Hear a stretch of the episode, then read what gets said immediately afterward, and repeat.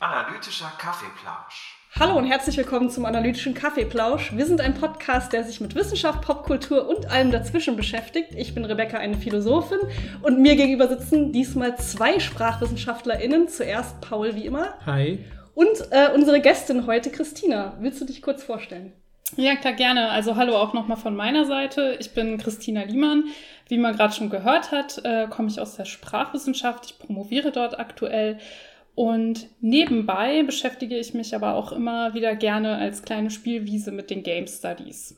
Genau, und deshalb bist du auch heute da. Du hast nämlich einen Aufsatz geschrieben oder sogar im Grunde zwei Aufsätze. Der eine ist noch im Erscheinen, der andere ist schon rausgekommen, den verlinken wir auch, ähm, zum Thema Cyberpunk.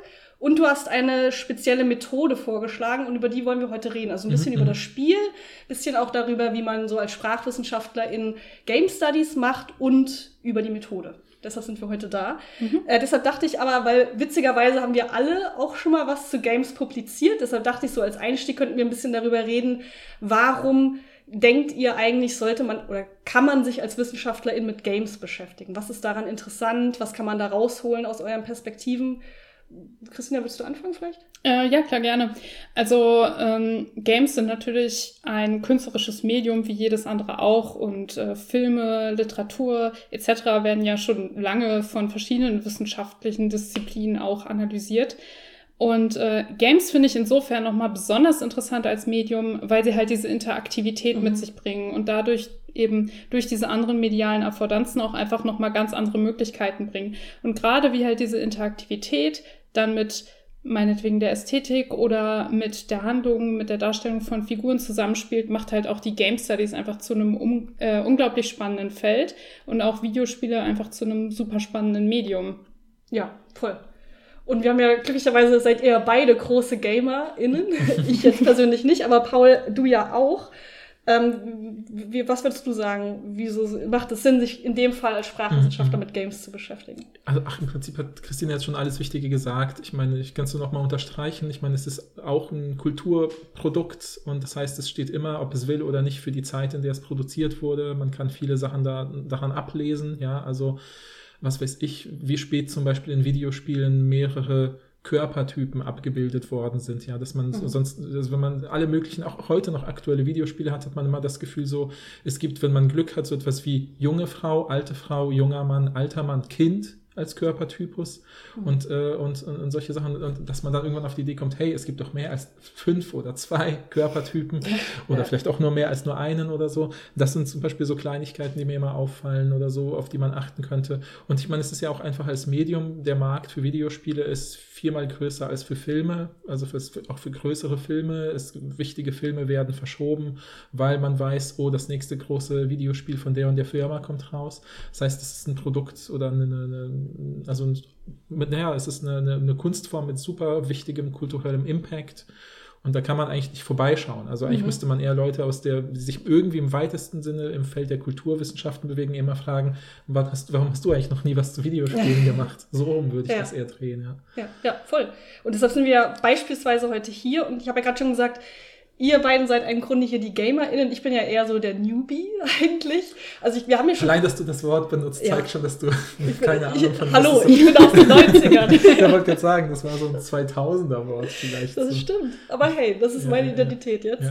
Äh, wir haben schon mal eine Folge gemacht, äh, Paul und ich, zu Videospielen, ganz am Anfang, aber ich glaube, unsere erste oder zweite Folge, da haben wir über Entscheidungen in Videospielen geredet und ich glaube, da haben wir schon mal kurz darüber geredet, was so unsere Sozialisation ist mit Spielen, glaube ich, aber es hören natürlich nicht immer alle alle Folgen, deshalb ganz Ja, ja. kurz.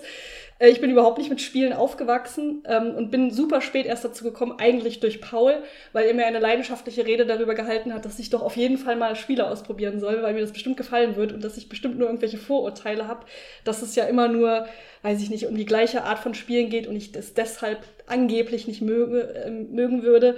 Aber eigentlich gibt es bestimmt Spiele, die mir gefallen werden, was tatsächlich auch der Fall ist. Ich habe dann ein paar Spiele ausprobiert, ähm, bin aber überhaupt nicht drinne. Deshalb bin ich heute auch ein bisschen dafür da, um euch auszufragen und so ein bisschen alles runterzuholen, falls ihr zu expertinnenhaft darüber redet. Mhm. Ähm, aber vielleicht könnten wir trotzdem noch mal kurz über deine Gaming Histories reden. Zuerst, Paul, weil wir ja in der anderen Folge schon mal drüber geredet haben, ausführlich, wenn euch das interessiert. Aber ganz kurz, was ist deine Gaming History, bevor wir dann zu Christina kommen? Ja, im Prinzip, also ich hab, bin halt schon mit diesen Konsolenspielen aufgewachsen, die es so in den 90ern gab, weil super viele Leute in meinem Umfeld Nintendo hatten, hatten wir dann halt Sega, damit man halt Freunde einladen kann, die dann nicht nochmal dasselbe Spiel spielen. Und aber ich glaube, so eines der wichtigsten, das ist vielleicht das letzte schon, was ich sagen will, weil ich habe das in einem anderen, der, dieser anderen Folge super ausführlich alles erzählt, aber ich glaube, eines meiner wichtigsten Spielerlebnisse war tatsächlich dieses äh, Videospiel Deus Ex von, glaube ich, 2000 oder 99, bin mir nicht ganz sicher, weil das halt so ein total, es, es hatte einfach eine riesen Geschichte, ein Narrativ, bei dem man auch teilweise Entscheidungen treffen konnte, wo Figuren darauf reagiert haben. Ähm, und das fand ich damals, hat mich das damals total geflasht, ja, dass man mhm. einfach irgendwie in einem Videospiel Entscheidungen trifft, dass es politisch ist, dass da irgendwie, dass man Entscheidungen auch trifft im Hinblick auf, in welcher Gesellschaftsform sollen Menschen in der Zukunft leben und so. Und ich meine, es hat aber auch natürlich aus dem Zeitgeist-Ding, ja, der Hauptcharakter sah aus wie eine Mischung aus Neo in der Matrix und irgendwie Fox Mulder aus Akte X und dann hatte man das Gefühl, oh, ich bin ein cooler Geheimagent und mhm. decke ganz viele Verschwörungen auf und sowas und ähm, ja, also das war vielleicht so, das, das müsste, glaube ich, reichen, sonst ja, ja, muss ich ja. zu weit ausholen. Genau, falls es euch interessiert, was wir beide noch für Spiele gespielt haben, könnt ihr in diese Folge reinhören. Aber äh, viel interessanter ist ja, was ist deine Gaming History? Christina, bist du mhm. eher Hardcore-Gamerin oder Gelegenheit-Gamerin? Hardcore auf jeden Fall. Also äh, kommen wir nicht mit Candy Crush. Nee, aber ich finde das total interessant. Zum einen, dass du das so framest und äh, dass du auch gerade gesagt hast, äh, dass du ein Newbie bist, mhm. weil das deutet ja auch schon so ein bisschen auch so diese elitäre Gamer-Identität irgendwie hin, dass man ja. sich irgendwie ähm, beweisen muss, indem man bestimmte einschlägige Spiele gespielt hat oder richtige Spiele in Anführungszeichen spielt. Und das ist ja auch wieder stark äh, davon abhängig, ob ein Spiel eher weibliche ja. Konnotationen hat oder männliche, ob das jetzt als richtiges Spiel gewertet wird. Also ich hatte letztens auch online mal so einen Post gelesen von wegen, dass ähm, Mario und Pokémon und Sims äh, und ich glaube auch Zelda keine richtigen Games sind. Und das sind ja, also weil die irgendwie zu weiblich wären. Also ich mhm. finde es auch interessant, dass du das gerade schon so eingeworfen hast, dass man sich irgendwie so rechtfertigen muss in seiner Gamer-Identität mhm. irgendwie. Genau, ich nehme das auch wirklich tatsächlich so wahr. Ja, ja, total. Ähm, das ist mir auch auf Tagungen und so weiter so aufgefallen, dass halt Leute echt das Gefühl haben, auch sie müssen so ein gewisses kulturelles Kapital und ihre Gamer-Identität beweisen. Aber ähm, das kann ich jetzt auch trotzdem tun und meine Games-Geschichte ja. darlegen. Ähm, ich glaube, mein allererstes Computerspiel war, äh, als ich äh, um die sechs Jahre oder so alt war, äh, Barbies äh, Pferdehof. ich weiß nicht mehr, ob es genau so hieß, was ich dann auf dem PC meiner Eltern gespielt habe. Ähm, das, das fand ich wirklich damals schon ganz, ganz toll. Und dann habe ich mit äh, sieben oder acht Jahren zu Weihnachten äh, den goldenen äh, Zelda Special Edition Game Boy Advance SP äh, geschenkt bekommen, zusammen mit Zelda The Minish Cap. Und äh, ab da war es dann auch wirklich um mich geschehen, was Gaming angeht. Mhm. Und auch ganz viele Kindheitserinnerungen hängen quasi mit Gaming zusammen. Also, dass ich mit Freunden also auch wirklich Freundin, männlich, ähm, mhm, mhm. dann zusammen gespielt habe, wir diese Spiele auf dem Gameboy zusammen gespielt haben, auch auf dem Pausenhof, also auch so eine emotionale Verbindung zu Games.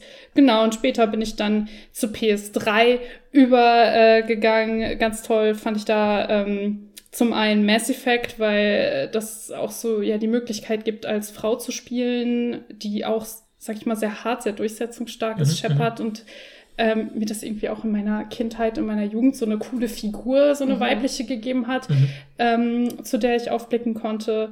Und äh, wenn Paul das alte Deus Ex gespielt hat, von, von wann ist das? 1999 oder 2000? Ja, ungefähr, ja. ja. Ähm, da sieht man dann jetzt auch schon den Generationenunterschied. Ich habe dann Deus Ex Human Revolution mhm, gespielt, mhm, was ich auch ganz toll fand. Ich weiß, es kommt künstlerisch nicht an das Original. Natürlich nicht.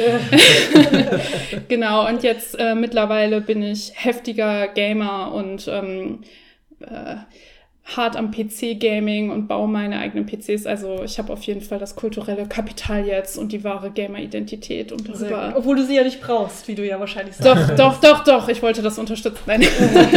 du brauchst es vor anderen, aber nicht vor dir selber. ja, genau. Ja, finde ich auch eh interessant, auch zum Beispiel mit, mit Mass Effect 2 wollte ich sagen, hab, ähm, war auch eine der ersten Sachen, über die wir uns unterhalten haben, als, als wir uns irgendwie kennengelernt haben, das äh, mit Videospielen oder so. Und dann, Wo dieses Soziale des Spiels natürlich dann weitergeht. Ja, total. Wie ja. auf dem Pausenhof früher, Paul. Das stimmt, total, ja, ja, voll. Und ich fand es auch witzig, weil ich hatte ja auch äh, immer weibliche Charaktere genommen, weil ich immer denke, ey, ich spiele ein Rollenspiel, ich kann Dinge machen, die ich im echten Leben nicht machen kann. Und, äh, das, und ich weiß noch, dass das Spiel wirklich, ähm, ich weiß, wir haben darüber geredet, davon lebte, dass man irgendwie das Gefühl hat, wenn man einen männlichen Charakter spielt, das ist eine Geschichte wie jeder Mm, andere auch. mm. Wenn man einen weiblichen Charakter spielt, das ist irgendwie cool und revolutionär, weil es einfach so wenig ja, wie du gesagt hast, weibliche, durchsetzungsfähige Charaktere in, in der Videospiellandschaft gibt. Nicht nur in der Videospiellandschaft, Ja, auch in stimmt. Filmen. Also das war für mich damals wirklich so eine ganz neue Art von Ja. Figur, diese Frau dann da Ja. Mit ihrem kurzen roten Bob. Ja, ja, ja, ja. so wie du sie designt hast, oder? Oder hast du. Ja, aber die Standard Shepard Ah, ja. äh, hat so einen kurzen roten Bob. Das ist so die, wenn du nichts veränderst, die Frisur. ah, okay, Weil okay, sie okay. cool ist natürlich. Genau, weil Action-Frauen Ja. haben irgendwie tendenziell immer rote Haare. Das ist so ein Ding, da, da muss man mal drauf achten. Es Mhm. geht schon bei Kim Possible von Disney los. Das Mhm. sind irgendwie diese roten Haare. Stimmt. Stimmt, ja. Ja, ja, ja. Und die Bob-Frisur? Ja, nicht schlecht. Es hat nichts damit zu tun, dass es schwierig ist, lange Haare zu animieren oder so. Das ist, Ah, das, das habe ich gar nicht drüber nachgedacht. Das klar ist das gut. der Grund. Ja, ja, ja, stimmt, stimmt.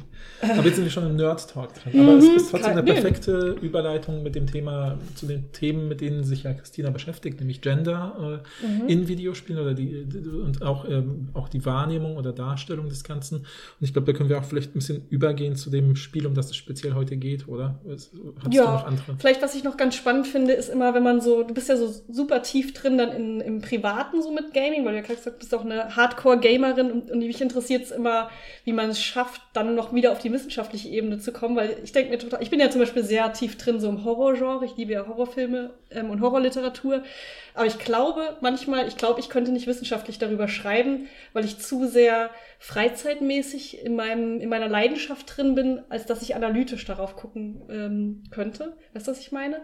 Also hast du irgendwann diesen, diesen Jump dann in deinem Kopf gemacht, zu sagen, ah, jetzt, ich, das ist so ein langer, äh, langer Teil in meinem Leben, dass ich so gerne äh, game und so, und jetzt bin ich ja Wissenschaftlerin. Ah, es wäre ja cool, jetzt mal zu gucken, was kann man da analytisch dazu machen? Oder spürst du auch manchmal, ich hab da irgendwie nicht diese, diese Entfernung von dem, weil es mich so sehr interessiert. Weißt du, was ich meine? Ja, klar weiß ich, was du meinst, aber ähm, nee, würde ich nicht sagen. Also ich bin ja auch äh, Kulturwissenschaftlerin, damit ist ja irgendwie klar, dass man sich mit kulturellen Produkten auseinandersetzt, die einen irgendwo dann natürlich auch interessieren. Deswegen sucht man sich das ja auch als Untersuchungsgegenstand ähm, aus. Also bei mir ist es äh, echt eher so, wenn ich dann so ein Spiel schon sehr oft gespielt habe, dann ist es ja auch irgendwann tot gespielt in der Hinsicht. Also bevor ich äh, zum Beispiel den Aufsatz über Cyberpunk äh, geschrieben habe, habe ich das Spiel bestimmt schon sechsmal durchgespielt gehabt. Ähm, und es ist dann auch wirklich so, wenn ich dann zu dem Gegenstand arbeite, äh, dann spiele ich es in der Zeit nicht. Mhm. Also ich hatte es echt vorher, wie gesagt, irgendwie sechsmal durchgespielt. Dann war mir irgendwie klar, ich möchte was dazu äh, wissenschaftlich äh, arbeiten. Dann bin ich noch mal reingegangen und habe äh, eine Million Screenshots gemacht. Und dann habe ich auch wirklich, während ich äh, damit gearbeitet habe, das Spiel so in der Form nicht mehr angefasst, es sei denn, ich wollte mich noch mal rückversichern wegen irgendeiner Sache. Aber in dem Sinne trenne ich das dann schon.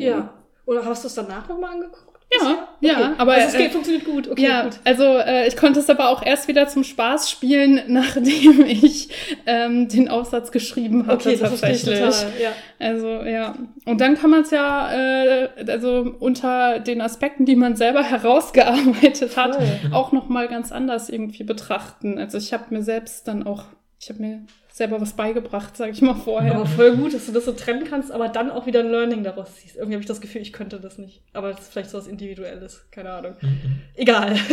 so nur so ein kurzer, eine interessierte Frage, weil ich da manchmal drüber nachdenke, wie das bei mir wäre. Okay, lasst uns über Cyberpunk 2077 reden. Ähm, kann das jemand von euch kurz für Leute, die das noch nie, also ich habe das auch nicht gespielt. Ihr Mhm. beide habt das gespielt. Mhm. Vielleicht haben viele ZuhörerInnen es auch nicht gespielt. Vielleicht könnten wir erstmal für Leute, die nicht so viel Ahnung haben von Gaming, darüber reden, was für eine Art von Spiel es ist und dann vielleicht kurz über den Plot und dann können wir dann darüber reden, was ähm, Christina gemacht hat. Mhm. Äh, Kann das jemand soll ich? Oder Mach gerne. du. Okay. Ja, ja. Ähm, ja, also ich sag jetzt, das Spiel heißt eigentlich Cyberpunk 2077. Ich sag jetzt aber im Folgenden immer Cyberpunk. Ja, ich meine damit nicht das Genre. Ich meine, es sei denn, ich sag dann wirklich das Genre Cyberpunk. Ich meine damit dann das Spiel, Ja, sonst wird das immer zu lang. Ähm, genau, das ist, äh, das Spiel ist eine Adaption. Das ist von CD Projekt Red entwickelt. Das ist ein polnisches Entwicklerstudio und das ist halt eine Adaption von einem Paul, korrigier mich, wenn ich da falsch liege, ist ein Tabletop-Game Ja, ja, ähm, von Mike Pondsmith. Genau, genau. Da, ja, äh, ja. mit äh, gleichem Namen halt. Mhm, mhm. Und ist jetzt halt eine Umsetzung dieses Universums ins Videospiel. Und genau, also das spielt halt in der Spielwelt Night City. Das ist so eine Karikatur einer kapitalistischen Dystopie. Man kennt das auch, wenn man das Genre Cyberpunk kennt, dann kann man Mhm. sich ziemlich gut vorstellen, äh, was da so irgendwie zusammenkommt. Also es geht so in Richtung Blade Runner, sag ich mal. Ähm, und man spielt die Spielfigur Wie. Wie hat kein festgelegtes Geschlecht, da kommen wir bestimmt auch später Mhm. noch mal zu. Und ähm, Wie hat im Prinzip äh, eine schlechte ökonomische Stellung auch in der Stadt und macht deswegen so Söldneraufträge und Söldnerarbeit. Und ähm, bei einem dieser Aufträge passiert es dann, dass wie ein äh, Computerchip sich in den Kopf pflanzen muss, auf dem die Persönlichkeit eines toten Rockers, Johnny Silverhand, gespeichert ist. Und ohne das jetzt weit ausführen zu wollen, es kommt auf jeden Fall dazu, dass äh, die Persönlichkeiten immer weiter miteinander verschmelzen und wie kann dann auch immer mit Johnny sprechen. Und es geht dann quasi darum, das Ziel des Spiels ist es, also der Handlung, ähm, Johnny wieder aus dem Kopf von Wie zu entfernen und Wies Leben damit zu retten. Und ähm, genau, das ist so die Rahmenhandlung. Und es werden halt immer wieder kleinere Geschichten innerhalb dieser großen Geschichte erzählt, die sich dann halt auch mit äh, Unterthemen des Cyberpunk-Genres oft beschäftigen und man trifft dann verschiedene Figuren und so weiter.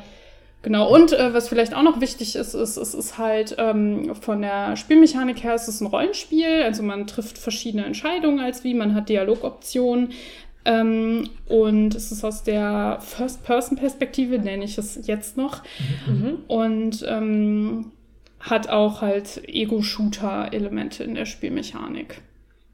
Genau. Ja. Ich würde noch vielleicht für die Leute, die wirklich auch bei Cyberpunk vielleicht gar nichts mit anfangen können oder so noch kurz ergänzen. Im Prinzip ist es wirklich eine Zukunftsdystopie, ähm, ähm, wo die typischerweise ist ja auch im Cyberpunk-Genre ist es ja so, dass dann irgendwie ein ultrakapitalistisches Amerika irgendwie parodiert wird oder parodiert ist nicht so stark, aber auf jeden Fall gezeichnet wird, indem das, äh, indem Dinge irgendwie viele Dinge käuflich sind, die man äh, und auch vielleicht für jeder Mann und jeder Frau erschwinglich sind, äh, die vielleicht so High-Tech sind. Also Leute können ihren Körper modifizieren lassen mit, was ich, mechanischen Beinen, um weiter zu springen. Und wenn man eben, ne, so wie die Hauptfigur SöldnerInnen Aufgaben macht, ist es ja vielleicht auch nützlich, Klingen in den Armen zu haben oder sowas, ja. Mhm. Und all das ist natürlich auch in diesem Spiel möglich. Und ich glaube, ich würde auch noch so ein bisschen ähm, vielleicht noch markieren, dass das Spiel auch deshalb so interessant ist zu besprechen, äh, was wir am Anfang ja auch gesagt haben, dass ja Videospiele so ein breit rezipiertes Medium sind. Das ist eins der mit am meisten erwarteten Spiele der letzten, der jüngeren Geschichte war. Also es gab ganz viele Leute, die da ganz viele Hoffnungen auf das Spiel ge- in das Spiel projiziert haben, äh, sozusagen, weil man irgendwie das Gefühl hatte, ja, das wird so revolutionär sein und toll aussehen und es gibt so viele Möglichkeiten, was man alles in diesem ja auch Genre machen kann. Ich glaube, deswegen ist es ja auch interessant, über das Spiel zu sprechen, weil es eigentlich, ähm, hoffe ich jetzt für alle, alle, die jetzt zugehört haben und das erste Mal davon gehört haben, denken, dass man denkt, ja, ist ja irgendwie interessant, was man alles in dieser Welt machen kann. Ja? Also diese Night City Stadt ist vielleicht noch ähm, interessant, ist halt eben ähm, eine fiktive Stadt, die, glaube ich, irgendwie in der Nähe von Las Vegas sein soll oder so ähm, sich Okay, befinden soll. Ja. Äh, so nach dem Motto, da hat man in der Wüste irgendwie eine neue Stadt gebaut und gesagt, die fun funktioniert ähm, nach, nicht nach den Regeln von Amerika, sondern soll halt ein kapitalistisches Paradies sein, wo man nur dem Geld und dem Gewinn folgen kann. Mhm. oder so. Also spielt auch 2077, das ist der Grund, warum das heißt, oder? ja, genau. Ja. Ja, ja, ja, ja. Ja, was bei diesen ähm, Konzernen und diesem Kapitalismus äh, von Night City auch nochmal wichtig ist, ist, die Stadt wird dann quasi von großen Konzernen beherrscht. Das sind Militech und Arasaka. Und man hört das ja auch schon an dem Namen, äh, dass das ein asiatischer Großkonzern ist, der zweite. Und das ist ja auch so ein typisches Staple des Cyberpunk-Genres, halt so eine bis, äh, gewisse orientalistische Ästhetik Mhm. und da sich halt Cyberpunk, ähm, also das Spiel, halt auch sehr diesen, dieser typischen Genre-Marker bedient, wird die hier halt dann auch wieder reproduziert. Mhm. Was natürlich aber auch in dem Original Tabletop-Game Ja. so äh, angelegt war. Und was vielleicht auch noch interessant ist, du hast gerade schon mal so die ähm, kulturelle Bedeutsamkeit des Spiels angesprochen, dass es halt auch wirklich eins der größten Releases der Mhm, letzten äh, Jahre war und ähm, so dieser ganze Diskurs, der um das Spiel herum geführt wurde. Was vielleicht auch interessant ist, ist, dass schon bevor das Spiel äh, überhaupt rausgekommen ist, quasi mehrere Shitstorms ähm, über CD Projekt Red eingebrochen sind, die meistens auch äh, mit dem Thema Geschlecht Mhm. beziehungsweise Gender zu tun hatten. Ähm, ich weiß noch eine Sache war auf jeden Fall, sie haben den Character Creator, also das ist die Möglichkeit, die eigene Spielfigur, in dem Fall wie, äh, vorher zu erstellen. Ähm, der wurde halt gezeigt und es wurde halt anhand des Character Creators schnell klar, dass es auch möglich ist, ähm, Figuren, die jetzt außerhalb äh, des Geschlechterbinärs stehen, zu erstellen oder auch als Transfigur zu spielen. Und da ist quasi dann auch schon ähm, der erste Shitstorm, ich nenne das jetzt einfach mal so, Ja. entstanden. Ähm, und zwar auch durchaus Kritik von beiden Seiten. Also auf Mhm. der einen Seite äh, gab es dann Kritik von Leuten, die sich solche Repräsentationen wünschen, im Sinne von, das geht nicht weit genug oder äh, Mhm. es gibt da Probleme in dem und dem Bereich. Ähm, aber auf der anderen Seite gab es dann natürlich konservative Stimmen, äh, die auch deutlich lauter waren, Mhm. äh, die schon ein großes Problem damit hatten, dass diese Möglichkeiten äh, überhaupt gegeben waren und so. Also so hatte das Spiel auch schon so geschlechtsbezogene Kontroversen, bevor das überhaupt rausgekommen ist. Mhm. Was ja auch durch die, also ich habe das nur ein bisschen natürlich mitgekriegt, vielleicht durch Paul so ein bisschen, wenn man sich Trailer anguckt, war ja auch viel so im Zentrum immer die Übersexualisierung von allen Geschlechtern Mhm, eigentlich. mhm. Also eine große Rolle spielt ja die Werbung im Spiel. Also Mhm. man sieht sowas wie Plakatleinwände, aber auch Werbespots, die sehr übersexualisiert sind. Und das ist ja, passt ja wahrscheinlich zu dieser Welt des Kapitalismus, wo alles äh, zu Geld gemacht wird, eben auch Sexualität, wie das so ist im Kapitalismus, aber krass ausgezeichnet in dieser Welt. Ähm, und das war ja von Beginn an, wenn ich es richtig mitgekriegt habe, auch Teil der Trailer, oder? Mm, ja, ähm, genau. Also diese, also Night City ist wirklich unfassbar sexualisiert. Also jetzt nicht nur in den Trailern, dann auch im Spiel selbst. Also das ist wirklich vollgeballert von sexualisierten Werbetafeln und NPCs und ähnlichem. Ähm, und äh, ja, da gab es natürlich dann auch schon wieder die erste Kontroverse, äh, als die Trailer äh, äh, rausgekommen sind, über ein bestimmtes Werbeplakat, auf dem, glaube ich, der Slogan Mix It Up stand und eine ähm, Frau abgebildet war in einem engen Badeanzug, wo man dann sehen konnte, dass sich halt ein männliches Geschlechtsteil abzeichnet. Ähm, da gab es dann halt auch wieder äh, eine ähnliche Diskussion drum, Mhm. also von Seiten von äh, Leuten, die sich halt Repräsentation wünschen, wurde halt eine Sexualisierung von Transgeschlechtlichkeit kritisiert und von anderer Seite wurde dann wieder kritisiert, äh, dass sowas überhaupt dargestellt wird. Ähm, Genau, man muss aber auch wirklich sagen, ähm, dass unabhängig jetzt von diesem Plakat eigentlich alle Geschlechter in äh, Cyberpunk stark sexualisiert werden, aber da kommen wir ja auch Mhm. bestimmt später nochmal drauf zu sprechen. Ja, ja, aber ich finde es wirklich interessant, dass die ganze Vorgeschichte des Spiels so krass von diesen Themen geprägt war immer. ne? Total, ja, total. Also das war sofort ähm, so ein Gegenstand, über den dann auch irgendwie so ein Kulturkampf ausgetragen Voll. werden Absolut, ja. musste. Und ähm, ja, interessant ist ja auch, dass es halt irgendwie von beiden Seiten im Prinzip Ja. Kritik nur gehagelt Ja, hat. ja, Ja, ja. und vor allem, weil es ja auch ein Videospiel ist, das ja, ne, du sagst, es ist ja CD Projekt Red, aus, kommen aus Polen, das heißt, es, sind- die Spiele von diesem Hersteller sind auch immer in Osteuropa sehr, äh, ähm, wer- werden da eh gut also verkauft und äh, auch rezipiert, breit rezipiert. Das heißt, äh, dass sich dann im internationalen, also nicht mal, also im Internetraum sozusagen, in der, in der Kommunikation in Foren und sich Kommentaren unter Artikeln darüber und bei Fachwebsites, die auch darüber berichtet haben, haben dann eben Leute auf Englisch äh, aus verschiedensten Hintergründen dann darüber debattiert, was sie in ihren Videospielen bitte sehen möchten oder Mhm. bitte Mhm. nicht sehen möchten. Wie gesagt, oder, bevor überhaupt genau. jemand das Spiel gespielt hat. ja, ja, Mhm. genau, genau. Also dann natürlich auch, als es rauskam, auch aber Ja, das ist ja. ja das Interessante, dass es so am Anfang. Ja, wobei es sich größtenteils echt davor abgespielt Ja, hat. ja, ja. Als das Spiel dann rausgekommen ist, ist vor allem diese ähm, äh, Diskussion darüber, dass es sehr buggy äh, Ja, sei stimmt, stimmt. und auf gewissen Konsolen nicht vernünftig laufen würde, ähm, halt aufgeflammt. Ja, stimmt. Mhm, mhm. Wobei ich da auch äh, der Meinung bin, das ist jetzt meine persönliche Meinung, dass diese Debatte, also das stimmt auf jeden Fall, dass es zum Beispiel auf der PS4 sehr schlecht gelaufen ist, das muss man jetzt hier nicht bestreiten. ähm, aber äh, dass diese Debatte oder dieser Vorwurf auch instrumentalisiert wurde von Personen, die sich vielleicht an den äh, repräsentativen Aspekten des Spiels gestört haben, also die Ja, ja. solche Sachen wie Transgeschlechtlichkeit oder so nicht in ihren Spielen sehen wollten, Ja, ja, ja. dass die diesen Punkt halt auch instrumentalisiert haben, Ja. um so negative Stimmung gegenüber dem Spiel zu machen. Ja, ja. Wobei man auch wirklich sagen muss, die Bugs und äh, Nee, nee, aber ich weiß genau, ich habe das auch so wahrgenommen, dass dann viele Leute sowas geschrieben haben wie, ja, das kommt davon, wenn man sich auf die falschen Dinge konzentriert, Ja. statt das Spiel richtig zu entwickeln. Und die falschen Dinge sind Mhm. offensichtlich die, die man dann als politisch problematisch für sich selber einordnet, als Schreibender dieses Beitrags dann halt. ja. ne? Ja. Ja, ja. Weil du ja gerade schon über den Character Creator geredet hast, wollen wir direkt da schon drüber reden, was da das so ein bisschen die Kritik war, oder wollen wir das lieber ans Ende setzen? Was denkt ihr? Wir können doch erstmal über das reden, was du eigentlich gemacht Mm, wir hast. können, wir können gerne jetzt über den Character Creator Genau, weil du es gerade angesprochen hast, nur damit wir, wir wollen da jetzt auch nicht zu sehr in die Tiefe, weil das ja nicht Mhm. unbedingt unser Thema ist, so diese, diesen ganzen Diskurs, der super spannend ist, sich anzuschauen, aber da du gerade das angesprochen Ja. hast und das ja auch schon passt, auch zu dem, was du gemacht hast. Nee, das passt gut und es ist ja auch, ähm, also wer wie ist, sage ich mal, ist ja auch Voraussetzung, um irgendwie den Gaze in einem Spiel Ja. zu verstehen. Mhm. Äh, deswegen können wir da gerne jetzt drüber reden. Also es ist so ähm, in dem Spiel, dass man halt zuerst seine Spielfigur erstellt. Das ist eben wie und ähm, ich weiß nicht, inwiefern das den äh, ZuhörerInnen bekannt ist, aber so für gewöhnlich äh, in geläufigen Rollenspielen äh, ist der Charakter Creator meistens so gestaltet, dass man erstmal wählt zwischen weiblich und männlich und diese ähm, Optionen auch so gekennzeichnet sind. Und äh, dann hat man quasi ein, eine weibliche oder männlich komplett aussehende Figur, die auch ähm, eine weibliche, männliche jeweils passende Stimme hat. Also es hängt dann alles miteinander zusammen und das bestimmt dann auch, äh, also diese Vorauswahl bestimmt dann auch, welche Kleidung überhaupt sich anbietet oder welche äh, Frisuren oder so überhaupt Mhm. angeboten werden.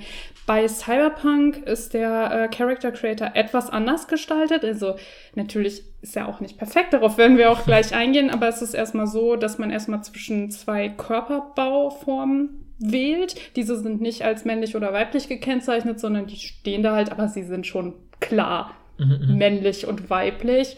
Ähm, und nachdem man sich dann für einen dieser Körpertypen entschieden hat, der weibliche Körpertyp ist übrigens so stereotyp, schlank und äh, ja, schon enorm schön und der männliche Körperbau ist äh, muskulös und hat einen breiten Stirnacken. Ja, ja. Also es ist nicht so, als würden da keine Stereotype äh, reproduziert, aber man hat sich auf jeden Fall schon mal die Mühe gemacht, dass man so diese Labels und so entfernt hat.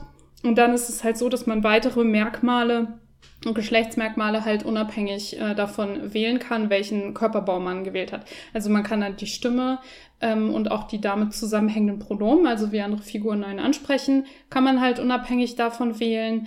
Und man kann dann noch die Genitalien unabhängig davon äh, auch wählen. Also man kann den Stereotyp männlich gelesenen Körperbau nehmen und dann halt äh, das mit einer weiblichen Stimme und einer Vagina kombinieren oder anders. Und auch die Kleidungsoptionen ähm, sind halt komplett nicht an diesen Körperbau gebunden, sondern äh, man kann halt wirklich dann auch äh, mit diesem männlichen Körperbau, äh, wenn man möchte, BHs tragen und High Heels und Kleider und Mhm. so weiter. Also ähm, da haben sie sich auf jeden Fall schon Mühe gegeben, da so Ja. ein bisschen mehr ähm, Spielraum äh, zu bieten. Und Videospiele bieten sich ja auch gerade durch ihre Interaktivität total an, Leuten halt die Möglichkeit zu geben, mit Geschlecht und mit Gender zu spielen und zu experimentieren. Hat Paul ja auch gerade schon angesprochen, dass er gerne ähm, weibliche Figuren spielt, um auch mal so eine andere, in andere Fußstapfen zu Mhm. treten, sage ich mal. Ähm, und da gibt's natürlich dann noch mal eine breitere Möglichkeit, dass man auch diese Merkmale mischt und mal guckt, wie fühle ich mich vielleicht damit als Spielerin auch. Mhm. Genau. Ja. Genau, und ähm, nicht unerwähnt lassen sollte man dann jetzt aber auch halt, dass es eben auch jetzt nicht perfekt umgesetzt ist, dieser Character Creator, auch was jetzt Transgeschlechtlichkeit angeht. Also man hat sich auf jeden Fall, glaube ich, Mühe gegeben, mhm. äh, dann breiteres Möglichkeitenspektrum zu schaffen, als es halt sonst gibt. Aber was ich ja auch schon angesprochen habe, ist, es gibt halt nur diese zwei Körpertypen, die auch mhm. normschön sind und auch ähm, Geschlecht, äh, Geschlechterstereotypen folgen. Also der breite Mann, die schmale äh, Frau. Mhm. Da kann man, kann man nicht mehrgewichtig? Äh, nein, machen? nein. Okay. Und du kannst auch nicht äh, zum Beispiel auf dem männlichen Körper, also ich nenne ihn jetzt männlich, er ist im Spiel nicht so deklariert, aber ich nenne ihn mhm. jetzt so. Mhm. Äh, du kannst den männlichen Körper aber auch nicht irgendwie weniger muskulös machen oder ah, okay. so. Also du hast immer so einen Stiernacken. Ja. und, nicht wie bei der Sims immer noch. Äh, nee, nee, da kannst du, da kannst du wirklich dann nichts mehr ändern. Das ist halt ein bisschen schade. Mhm. Ähm, ist meine Meinung, dass das ein bisschen schade ja, ist. Ja. Und ähm, es ist halt auch schwierig, dass zum Beispiel die Stimme dann an die Pronomen gebunden ist und mhm. dass man nicht ähm, zum Beispiel sagen kann, ich nehme äh, sie, ihr Pronomen und dann aber die männliche Stimme, sondern dann muss man halt schon die weibliche oder die weiblich mhm. klingende Stimme nehmen.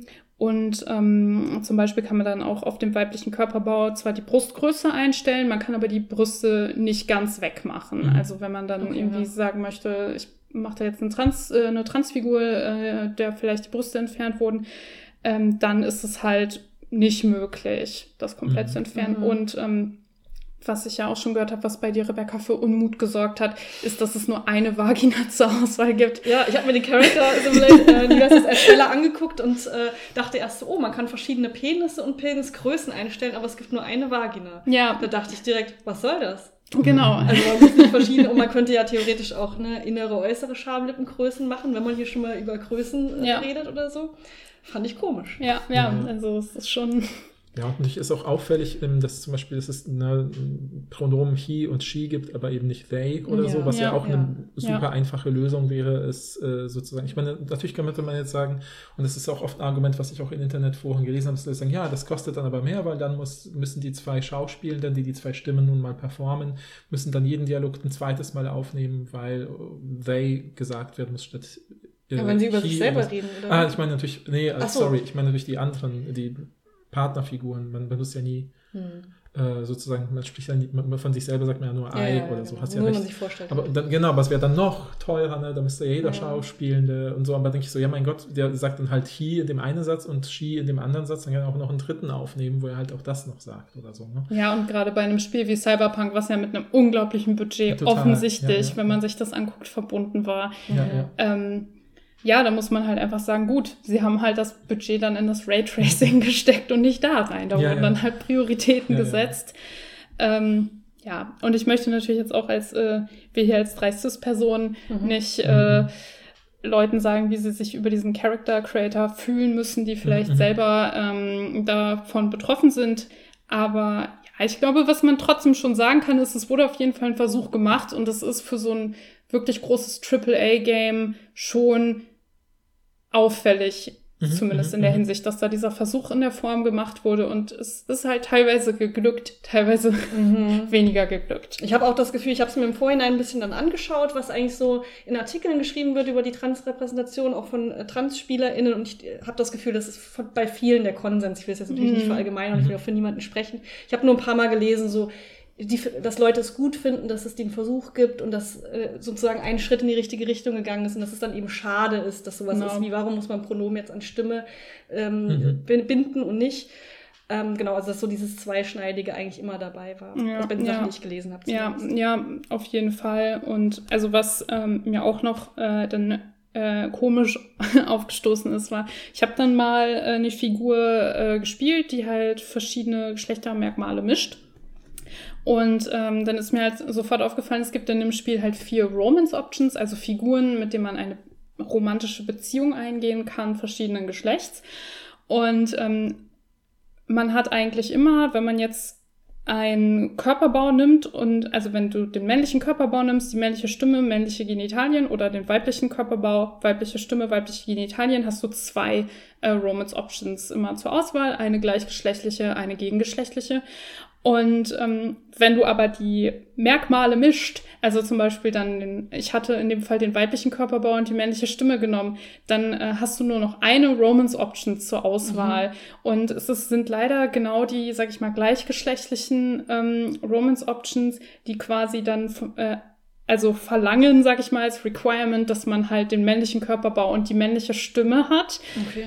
Und ähm, es sind dann quasi die heterosexuellen, in Anführungszeichen, mhm. Figuren, äh, die dich dann auch daten, wenn du äh, Körperbau und Stimme mischt. Und das hat dann dazu geführt, dass ich mit meinem eigentlich männlichen Wie, der ja durch die männliche Stimme männliche Pronomen verwendet hat, aber halt diesen weiblichen Grundkörperbau hatte, äh, nur den heterosexuellen, in Anführungszeichen, Mann romanzen konnte. Das, das war ein bisschen schief, zumal man sich auch überlegen muss, das heißt auch, sie haben sich mehr Arbeit damit gemacht, als hätte man einfach die ja, verstehe ich auch gar nicht, die Standard, ja, die Standard ja. äh, Optionen, die halt mit der männlichen Stimme verknüpft sind, wenn man die einfach genommen hätte, so mussten sie ja sogar noch mehr äh, Voice Work machen, mhm. nur um diesen komischen Moment herzustellen. Aber ja. ja. Das heißt, man trifft eine Entscheidung. Also man kann nicht sagen, ich bin jetzt bisexuell und ich habe verschiedene Dates und PartnerInnen oder was. Das Geht nicht? Was meinst du? Also ich kann, äh, wenn ich mich, wenn ich jetzt einmal eine gleichgeschlechtliche Rom Romance Option nehme, heißt es dann sozusagen, dass ich homosexuell bin und ich kann Nein. dann nicht auch noch eine heterosexuelle? Nein, äh, du kannst, wie gesagt, du hast ja, also wenn du jetzt, äh, sag ich mal, einen femininen Körperbau und Femi die feminine Stimme nimmst, die Genitalien sind, soweit ich weiß, äh, egal für die Romance Options. Ähm, dann hast du immer diese zwei Wahlmöglichkeiten. Okay, aber ihr habt die jederzeit. Es ist nicht so, dass es irgendwann geblockt wird. Nein, nein, nein. Äh, du kannst auch ähm, mit beiden Figuren gleichzeitig eine Beziehung führen. Okay.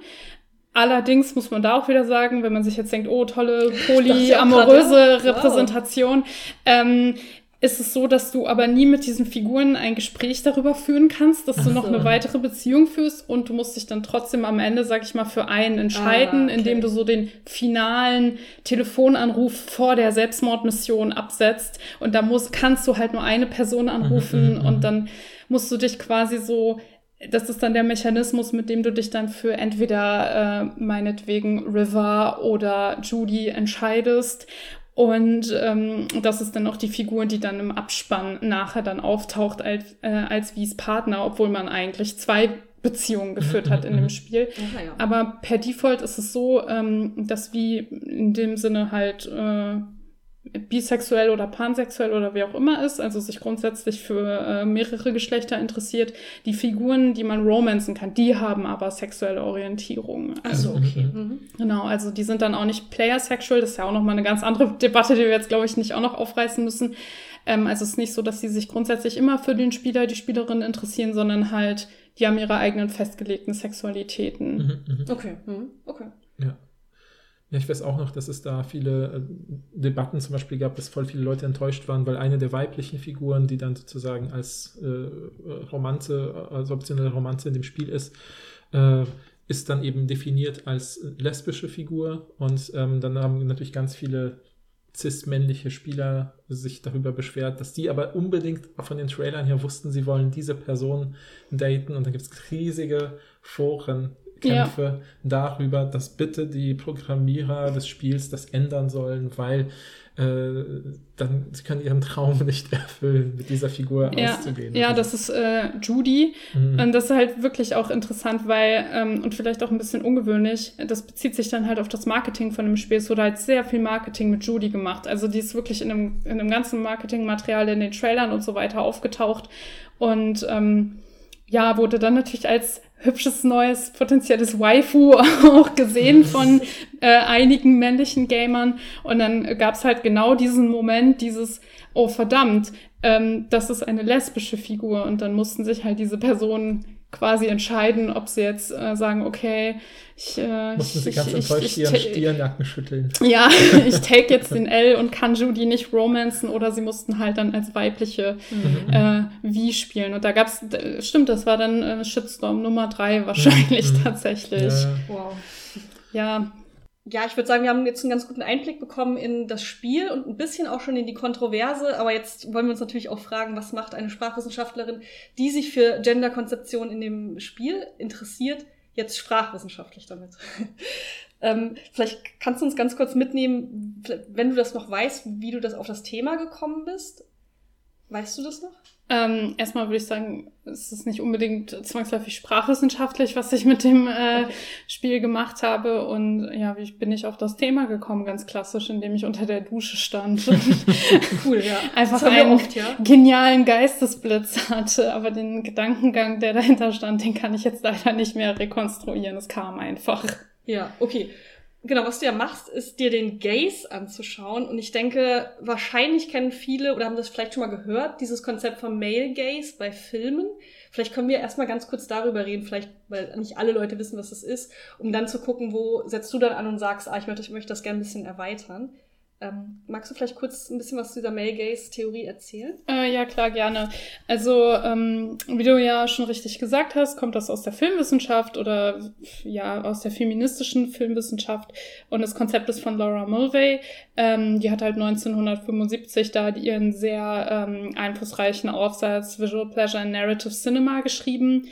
Und äh, ja, da entwickelt sie halt diese Male Gaze Theorie und die sagt, äh, oder dieses Konzept besagt im Prinzip, äh, dass wir halt, oder damals in den 70ern ähm, hat sie das so analysiert, in einer patriarchal geordneten Gesellschaft leben und dass sich diese patriarchale Ordnung natürlich auch dann auf Seh- bzw. Darstellungsgewohnheiten eben dann auch im Film äh, überträgt und das heißt im Prinzip, dass äh, die Frau äh, im Film oft dafür gemacht ist, quasi von einem männlichen Zuschauer angeschaut zu werden. Also sie ist Objekt dieses Gazes, also des Blicks. Ähm, Mulvey geht dabei auch immer nur von einem männlichen Zuschauer aus. Sie hat das später noch mal ein bisschen weiter ausgeführt, aber ähm, prinzipiell geht sie halt von einem männlichen äh, Zuschauer aus. Und sie sagt halt, dass diese weibliche Figur sowohl in ihrer äh, Kostümierung als auch wie sie halt äh, von der Filmsprache her inszeniert wird, eben so eine to-be-looked-atness hat. Also, dass sie dafür da ist, eben angesehen zu werden. Äh, ich denke, wir kennen alle solche Szenen, wo irgendwie die Kamera äh, über den Körper von einer Frau äh, fährt oder über die Beine oder halt fragmentiert äh, Ausschnitte eines weiblichen Körpers äh, gezeigt werden. Ich glaube, wir können uns da alle äh, was drunter vorstellen, was damit gemeint ist. Ähm, und sie sagt halt auch, dass ähm, also der männliche Protagonist, sie geht dann von einem männlichen Protagonist im Film aus. Ich meine, diese Konstruktion haben wir aber auch heute noch oft ja. genug. Ja, ja, ähm, der ist eben kein Objekt des Gazes in dem Sinne, sondern der ist eben ein äh, ideales Ego, mit dem sich dann halt der männliche Zuschauer identifizieren soll. Und ganz oft hat man dann, also sie teilt den Film auch in drei Ebenen. Und zwar gibt es einmal die Ebene ähm, der Kamera. Das ist dann halt die Kamera, die die weibliche Figur meinetwegen zeigt oder die irgendwie äh, fragmentiert zeigt. Dann gibt es die Ebene der Figuren innerhalb der Diegese. Also das wäre dann zum Beispiel der männliche Protagonist, der eben diese weibliche Figur anschaut. Und sie geht davon aus, dass die Kamera den ähm, Blick des männlichen Protagonisten wiedergibt. Also dass der Zuschauer dann über die äh, Kamera die weibliche Figur quasi so sieht, wie der männliche Protagonist sie sieht. Und dann gibt es halt als dritte Ebene noch die Ebene des Zuschauers, der sich den Film dann zum Beispiel im Kino oder ähnlichem anguckt. Und mhm. dieser männliche Protagonist hat dabei halt dann die Rolle, also sie nennt ihn auch den Bearer of the Look, weil er halt eben den Blick bestimmt. Aber er hat auch die Rolle zwischen, ähm, zwischen äh, Zuschauer und Blickobjekt, also der Frau zu vermitteln. Mhm. Und steht dann quasi dazwischen. Genau, und sie geht halt davon aus, dass eben dieses, dieses Sehen, diese Objekt-Subjekt-Beziehung, diese Beziehung zwischen, diese äh, Trennung in Passivität und Aktivität, weibliche Passivität, mhm. männliche Aktivität, ähm, und dass eben dieses Sehen dabei, also jemand anderen den Blick quasi unterwerfen, zu depersonalisieren, oder generell, dass das Sehen, nicht das äh, Objektifizieren generell, aber dass das Sehen halt auch die zentrale Lust des Films ausmacht. Sie nennt das äh, Skopophilie. Mhm, mhm. Mhm. Ja, sie bezieht sich ja, glaube ich, auch auf Freud, ne? Da ist Ja. ja psychoanalytisch geprägt. Kann man halten, was man will, aber es ist trotzdem. Ja, äh, ich finde jetzt auch nicht alle Aspekte unbedingt so. Ja. Aber ich finde, die, die Grundidee ist ja wirklich, wie du schon gesagt hast, dass man die Muster sofort im Kopf hat. Also ich finde, das Ja. Typische, was ich, an was ich denke, ist dieser Shot, dass eine neue weibliche Figur ein, nicht eingeführt wird, indem man zum Beispiel eine Nahaufnahme auf das Gesicht zeigt, sondern die Kamera fährt von den Schuhen ausgehend oder Mhm. Füßen ausgehend nach oben entlang des weiblichen Körpers zum Beispiel. Ja, und also so das Standardbeispiel für den Male Gaze jetzt aus neuerer Zeit, sie hatte damals halt Beispiele aus den 70ern, ähm, ist äh, diese Szene in Transformers, wo sich Megan Fox über die Motorhaube äh, beugt. Das zeigt die Kamera, ist dann halt so auf ihren Körper gerichtet, der halt der fährt den auch so entlang und der wird dann auch fragmentiert dargestellt. Sie hat natürlich durch ihre Kostümierung und so, sie hat so ein enges, tief ausgeschnittenes Crop Top an, ähm, wird das halt auch noch unterstützt und gleichzeitig wird dann halt die von Shia LaBeouf gespielte Figur Sam gezeigt, der sie halt anschaut. Das macht halt auch ganz klar, dass die Kamera hier dann quasi Sams Blick reproduziert Ja, und das ist halt auch diese Vermittlerrolle des Ja, ja. männlichen Protagonisten. Das ist auch so eine typische Abfolge, glaube ich, die jeder auch kennt im Kopf. Man sieht zum Beispiel einen männlichen Charakter, der zum Beispiel, sagen wir mal, in einer eher Aufnahme, dass sein Gesicht im Fokus ist.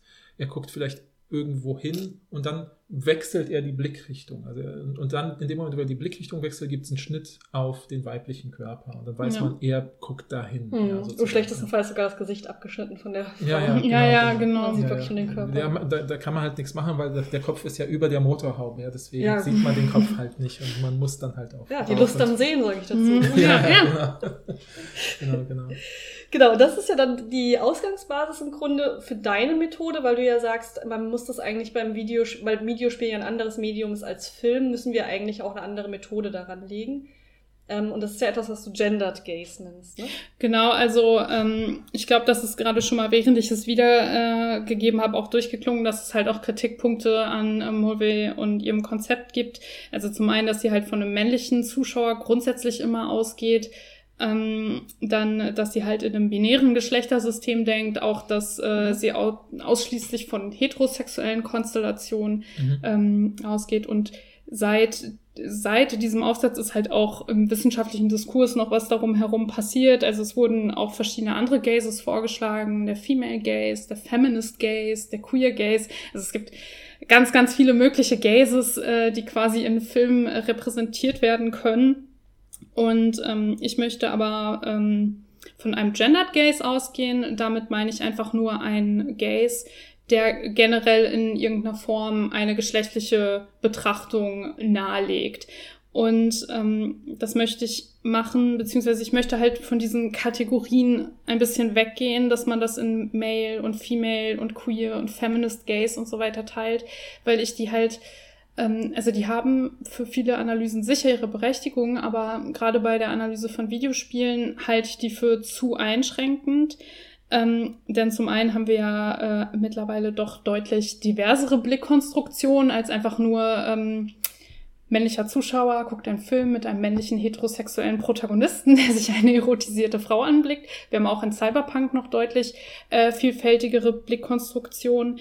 Ähm, und eben durch die Interaktivität des Videospiels, die Mhm. ist dann ein ganz äh, zentraler Faktor, ist ja dann auch nochmal die Konstruktion des Gazes eine andere, weil der Spieler da eben mitbestimmt, was auch angeschaut wird. Und äh, da wäre halt diese Unterteilung in diese Unterkategorien des Gazes zu einschränkend und deswegen möchte ich einfach von einem Gendered Gaze sprechen, so als Catch-all-Term quasi. Mhm. Mhm.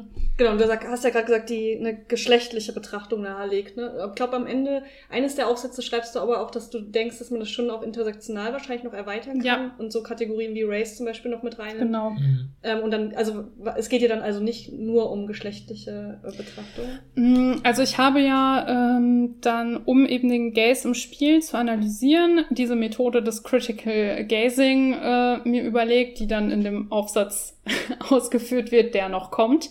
Ähm, und ich meinte, dass diese Methode, also dieser Methodenschritt, den ich da aufmache, dass der halt auch äh, genutzt werden kann, um halt Gays nicht nur in Bezug auf Geschlecht, sondern auch in Bezug auf andere Kategorien zu ähm, analysieren. Und natürlich äh, können auch so ähm, Aspekte wie Race und so weiter auch damit zusammen verhandelt werden. Das würde sich auch, ich hatte gerade bei Cyberpunk ja schon mal die orientalistische Ästhetik Mhm.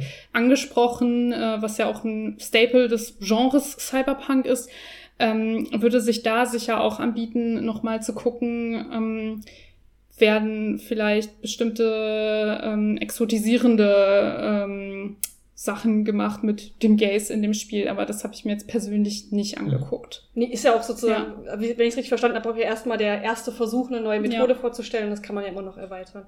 Okay, dann lass uns mal, würde ich sagen, ein bisschen über die Methode reden, die du dir vorgestellt hast. Mhm. Äh, willst du vielleicht einfach mal anführen, vielleicht ähm, über, also vielleicht können wir ja anfangen mit den verschiedenen Kameras, weil das hat ja Lau- Laura Mulvey auch gesagt, es gibt ja diese drei Ebenen, dann Blick der, äh, des Zuschauers, der des Protagonisten und der Kamera, nicht gegendert absichtlich. ähm, und äh, also das macht sie ja auch nicht. Genau. Äh, und bei, bei Filmen ist ja so, dass die Kamera nicht bestimmbar ist, logischerweise durch die ZuschauerInnen. Du schreibst ja, glaube ich, in einem der Aufsätze auch ist was anderes, als wenn man jetzt ins Theater geht und entscheiden kann, wo man Mhm. hinguckt auf die Bühne, sondern man guckt ja dahin, äh, klar, wenn es jetzt einen großen Shot gibt, kannst du auch entscheiden, wo du hinguckst beim Film, aber in der Regel wird Mhm. der Blick ja gelenkt durch die Kamera und das ist aber bei Videospielen ja noch mal ein bisschen vielschichtiger als im Mhm. Film. Ich kann noch eine Sache kurz ergänzen, weil ich immer an die Leute denke, die sich, oh sorry, die sich mit Videospielen nicht äh, äh, sozusagen gut auskennen, ne? weil wir haben jetzt über, wir haben ja am Anfang über diesen Character Creator geredet und was passiert ja dann im Spiel. Hattest du ja auch schon kurz zusammengefasst, Christina, ne, dass man dann ja eben als Söldner in unterwegs ist und Aufträge erfüllt. Aber wie sieht das als eigentlich jetzt narrativ aus? Wenn man zum Beispiel jetzt nur Filme kennt, muss man sich das halt eben so vorstellen, dass man einfach mit seinem Charakter in diesem Spiel, finde ich auch mehr als in vielen anderen Spielen, tatsächlich sehr frei darüber bestimmt, was man macht. Ja, man kann überall hingehen oder mit einem Auto hinfahren, lernt Leute kennen, die einem Aufträge geben. Wenn man viele Aufträge erfüllt, baut man sich mehr Kontakte und einen besseren Ruf auf, sodass man eigentlich sich völlig frei durch diese Stadt bewegen kann. Ab und zu gibt es eben auch Stellen, die so ein bisschen narrativer sind, wo dann irgendwie ein bisschen bestimmt wird. Ja, aber dann fährt man zum Beispiel bei jemandem mit, ist so ein Klassiker. Ja, man steigt bei jemandem ins Auto Mhm. und fährt irgendwo hin und die Person erzählt einem auf dem Weg, was sie vorhat äh, oder warum sie einen engagiert hat. Äh, Und dann kann man sich ein bisschen auch die Stadt oder so anschauen, ein bisschen passiver. Aber eigentlich ist man sehr aktiv in dem Spiel, was ja nicht. Also ich finde viele Spiele, die wo, sind sehr filmisch auch orientiert. Also gerade Spiele, die sich klassischerweise gut verkaufen, äh, leben davon, dass es immer wieder so Momente gibt, wo man als spielende Person rausgerissen wird und dann plötzlich aus der Perspektive eines Films sich alles anschaut und dann wird einem irgendwie signalisiert, jetzt bist du wieder dran, jetzt kannst du irgendwas machen und dann kommt wieder so eine Filmunterbrechung. Und das ist Mhm. bei dem Spiel schon ein bisschen anders. Ich dachte, das ist vielleicht nochmal für alle, Ja, die jetzt ja. mit Videospielen nicht so vertraut sind, ein bisschen äh, praktischer, aber aus welcher Perspektive man das tut, kann Christina besser beschreiben. Ja, auf diese, diesen Unterschied zwischen eben filmischen Sequenzen und so weiter kommen wir ja bestimmt auch nochmal Ja, zu sprechen. Mhm. Ähm, ich habe jetzt deine Frage so ein bisschen vergessen. Ich versuche da Einfach nur was für eine Verschied also weil die Kamera ja anders ist im Spiel Mhm. als im. Film, also viel variabler. Vielleicht kannst du einfach kurz äh, darüber reden, weil das ja der erste Step, glaube ich, ist bei dir, oder? Ja, du hattest ja gerade schon äh, angesprochen, dass Mulvey äh, ja auch äh, quasi am Film kritisiert, dass eben die Ebenen von Zeit und Raum im Film grundsätzlich vorgegeben sind und dadurch halt ähm, der Zuschauer eben nicht die Möglichkeit hat, den Gaze mitzugestalten, sondern diesen quasi so ähm, vorgesetzt bekommt und dadurch ja auch entmündigt wird. Mhm. Also es ist nicht nur eine Position der Macht und äh, des aktiven Handelns und Objektifizieren. Es ist aber auch irgendwo eine machtlose, entmündigte Position als Zuschauer. Ähm, und man wird ja auch in diese Rolle des Voyeurs dann quasi gedrängt. Und im Spiel ist es jetzt natürlich so, dass eben die Ebenen von Zeit und Raum nicht vorgegeben sind. Zumindest bei Cyberpunk ist das so. Es Mhm. gibt auch so Spiele, die sich dann nur aus filmischen Sequenzen und Quicktime-Events zusammensetzen, aber das ist eine andere Geschichte.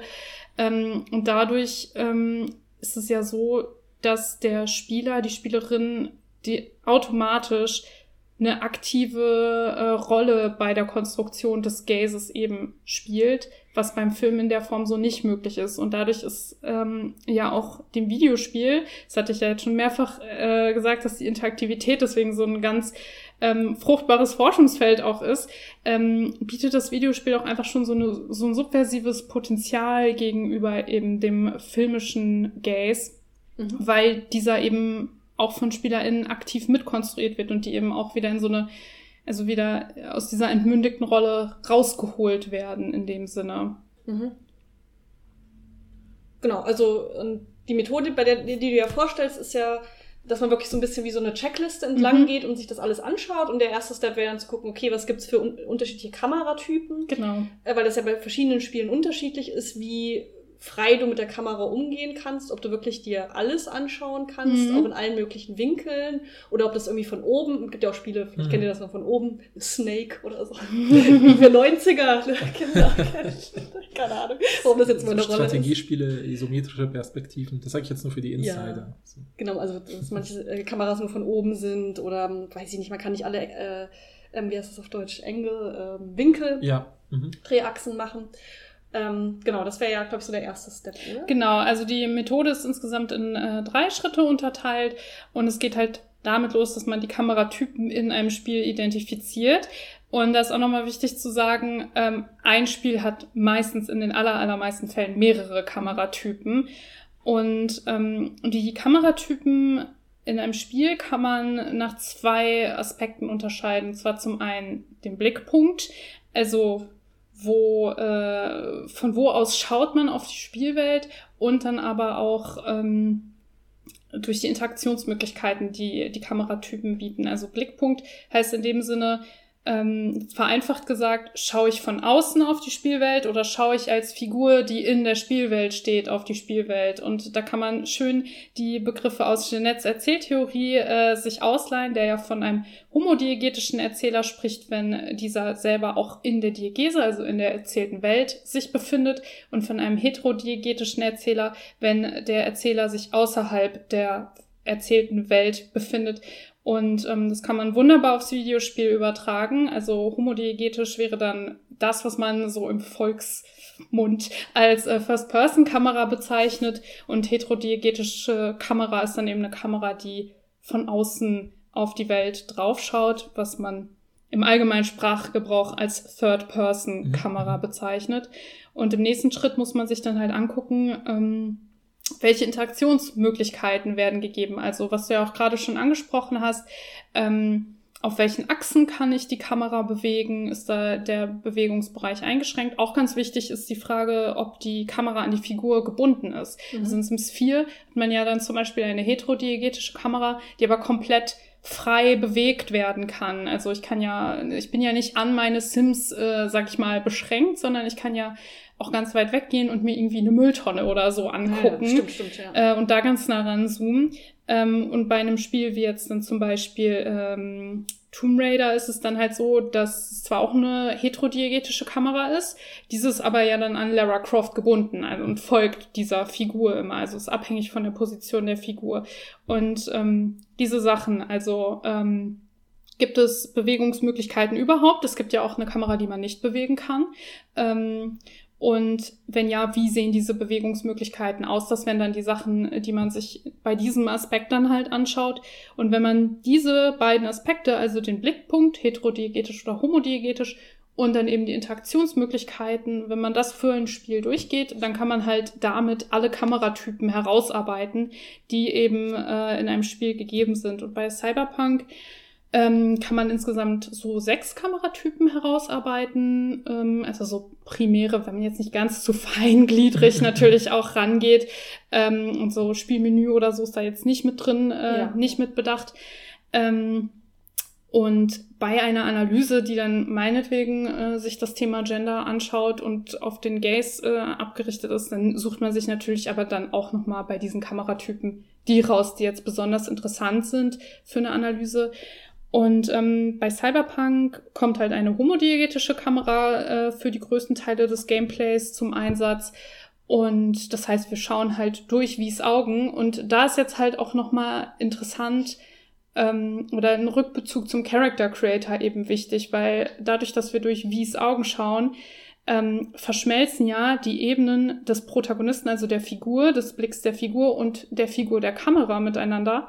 Und weil es halt eine homodiegetische Kamera ist, das heißt, und der Spieler diese ja auch steuert, äh, verschmilzt auch die Ebene des Zuschauers. Das heißt, diese drei Ebenen, die Mulvey definiert hat, verschmelzen halt alle miteinander. Mhm. Und dadurch, dass ähm, wie ja eben diese verschiedenen geschlechtlichen Möglichkeiten bietet, ähm, also homo, ach nicht männlich, weiblich, cis oder transgender sein kann, ist es ja dann auch so, dass die Kamera äh, in diesem Sinne auch immer so eine gewisse ambige Geschlechtlichkeit Mhm. quasi mitbekommt und ähm, aber auch der Zuschauer, sag ich mal, sein eigenes Geschlecht mit auf die Kamera projiziert.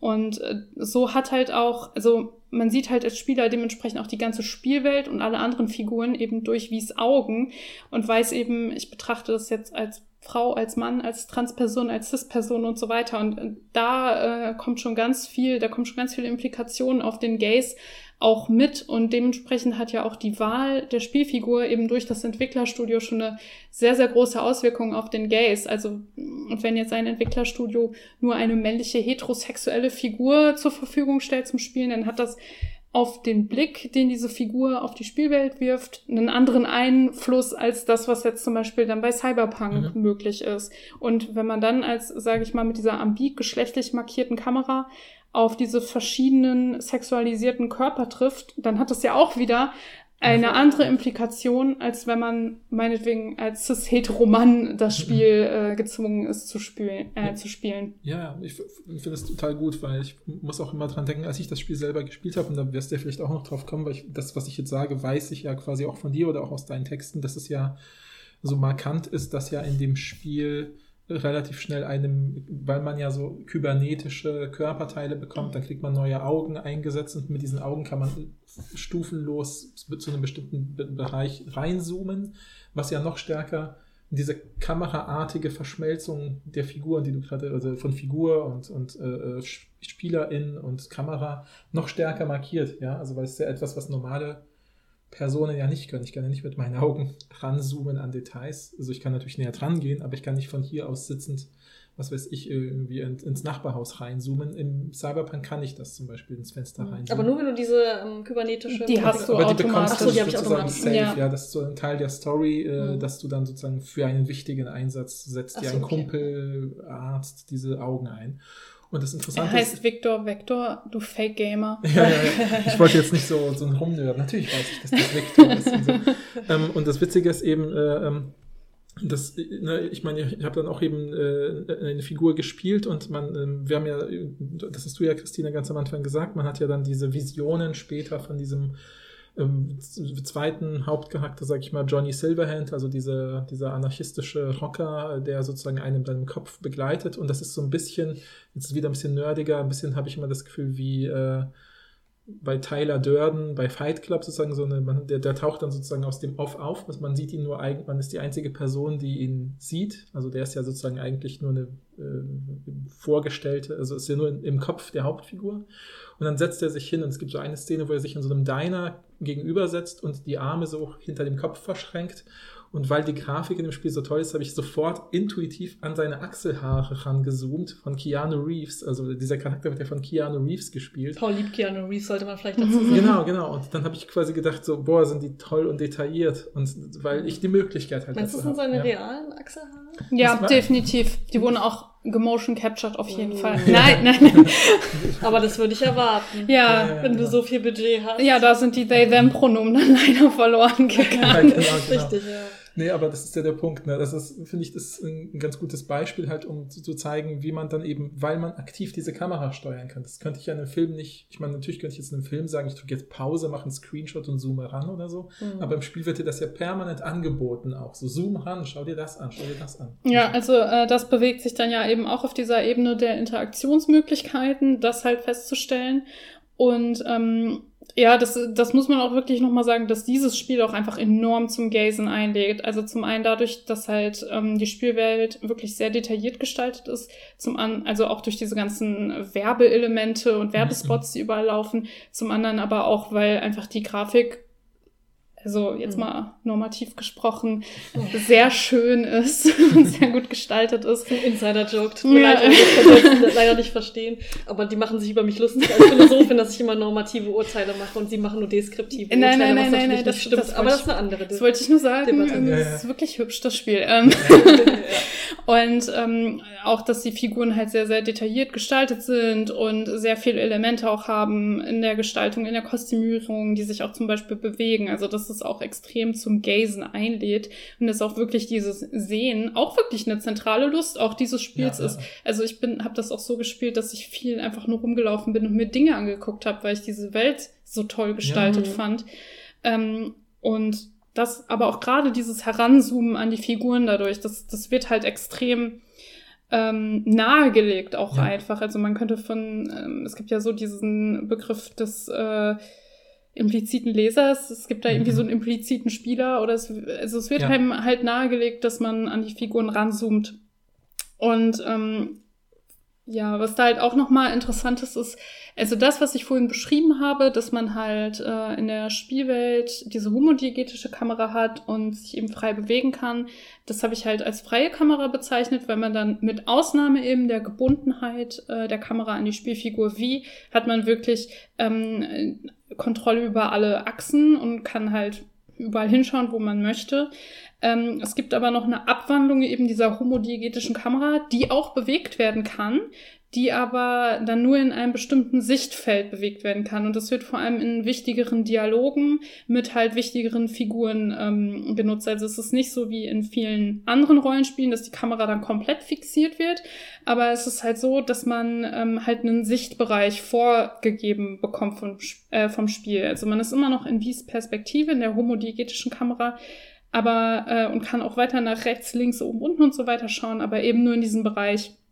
Und ähm, in der Mitte dieses Bereichs befindet sich dann halt meistens die andere Figur, die man anschaut oder mit der man gerade spricht. Und dadurch wird dann, ich nenne das die fixierte Kamera, eben diese Subjekt-Objekt-Trennung oder diese Trennung in Blick, Objekt und Sehen da wieder äh, verstärkt in dem Sinne, dass dem Spieler zumindest das Blickobjekt, das jetzt betrachtet werden soll, vorgegeben wird. Und gerade in dieser Kamera ist dann eben auch die Zoom-Funktion ähm, total interessant, weil was macht man dann, während man da sitzt und man wird von dieser Figur jetzt mit irgendwelchen Informationen zugelabert, die einen vielleicht auch nur bedingt interessieren. Oder man hat schon sechsmal gespielt und doch mal an. genau, oder man ist beim sechsten Playthrough. Äh, man zoomt halt total nah an die Figuren ran und guckt sich alles an und überlegt sich, wow, wie toll ist diese Animation gerade und Mhm. wie toll sind die Achselhaare äh, Mhm. gemotion captured. Und, ähm, und da wird dann natürlich auch wieder so eine totale so ein totales Gazing quasi reproduziert. Aber es ist halt eben nicht so, dass diese Figuren deswegen da immer in einem erotisierten Kontext äh, Mhm. wären, aber diese Subjekt-Objekt-Trennung wird da halt nochmal verstärkt, beziehungsweise das Blickobjekt ist dir halt vorgegeben in dem Sinne. Und ähm, ja, jetzt habe ich meinen Faden verloren, aber Nee, aber total interessant. Du sagst ja gerade, welche Kamera. Äh, genau, freie und fixierte Kamera, im, genau. Im Spiel gibt, ne? Genau, ja. Äh, was mich noch interessiert, vielleicht als, äh, wie gesagt, Person, die überhaupt nicht viele Erfahrung hat mit dieser Art von Videospielen, aber die Figuren, die anderen Figuren, die anderen Charaktere, die man nicht spielt, reagieren nicht darauf, oder? Es ist jetzt nicht so, dass wenn ich jetzt versuche, in die, in den Ausschnitt einer Person Nein. reinzuzoomen, dass die Person sagt, ey, guck mir doch mal in die Augen. Oder Genau, da reagieren die nicht drauf. Die einzige Reaktion, die die haben, ist, wenn du äh, lange genug quasi nicht antwortest oder so, dann kommt manchmal so ein, hey, wie bist du noch hier oder so. Mhm. Ähm, aber eine Reaktion darauf, wo du hinschaust, äh, haben die Figuren tatsächlich nicht. Mhm, ja. Weil da könnte man ja überlegen, ob dann, dann da so eine Trennung stattfindet von, ich bin jetzt aber Spielerin und nicht wie, weil ich ja machen kann, was ich Mhm. will, ohne dass die Person, also weil ich, da bin ich ja nicht mehr in der erzählten Welt. Mhm. Ich habe auch immer das. Gefühl, man ist da so ganz kurz so ein bisschen in diesem gottgleichen Modus, dass Ja. man weiß, jetzt wird hier so eine Szene abgespult und währenddessen kann ich hier so ein bisschen rumzoomen und Dinge Ja. mehr angucken. Mhm. Äh, und während ich so ein bisschen einen grafisch schön inszenierten Podcast mir anhöre. Fast schon, ja. Ja. Weil sich Johnny Silverhand mal wieder erzählt, dass wir anarchistisch den Kapitalismus umstürzen müssen. Und dann währenddessen gucke ich mir halt seine Schuhe an, weil er die zum ersten Mal toll irgendwie hin präsentiert oder so. Mm, mm, ja, ich habe auch immer auf die Schuhe geguckt. Ja, ja. ja. Also würdet ihr dann sagen, als äh, Person, die das Spiel ja viel gespielt haben, dass es sehr zum Voyeurismus anregt? Ja, auf Ja. jeden Fall. Ja. Total, aber, ja. aber mehr dann auf so einer ermächtigten Art und Weise im Gegensatz zum Film, wo ja Molve sagt, es ist entmächtigend, weil man ja nicht gucken kann, wo man hin will. Wäre das dann im Umkehrschluss ermächtigend? Naja, es ist halt, sag ich mal, eine Skala, auf der wir uns Ja, da befinden. Also am ermächtig, am, am meisten wieder nicht entmündigend ist die freie Kamera. Ja. Ähm, und die fixierte Kamera geht halt wieder dann mehr in Richtung des Films, aber ist da halt noch nicht angekommen. Also eben dadurch, dass dir das Blickobjekt vorgegeben wird, hast du auch wieder so eine gewisse Entmündigung, aber gleichzeitig hast du ja die Ermächtigung, dahin zu zoomen, wo du willst und die Körper fragmentiert zu betrachten, äh, so wie du willst. Das ist natürlich wieder die Frage, ist jetzt eine Gegenobjektifizierung irgendwie eine tolle Sache und Mhm. zerstört das den Male Gaze? Oder ist jetzt eine andere Diskussion? Mhm. Ähm, Genau, und was ich dazu gerade noch sagen wollte, ist aber auch, dass das halt eben Figuren ähm, verschiedener Geschlechter betrifft. Also dass man natürlich dann nicht nur weibliche Figuren irgendwie so betrachten kann, ähm, sondern eben auch männliche Figuren ähm, oder äh, es gibt auch Transfiguren in dem Spiel. Und dass halt man das immer aus den Augen dieser ambigen Geschlechtlichkeit von wie tut. Also das finde ich, muss man da auch immer mit bedenken.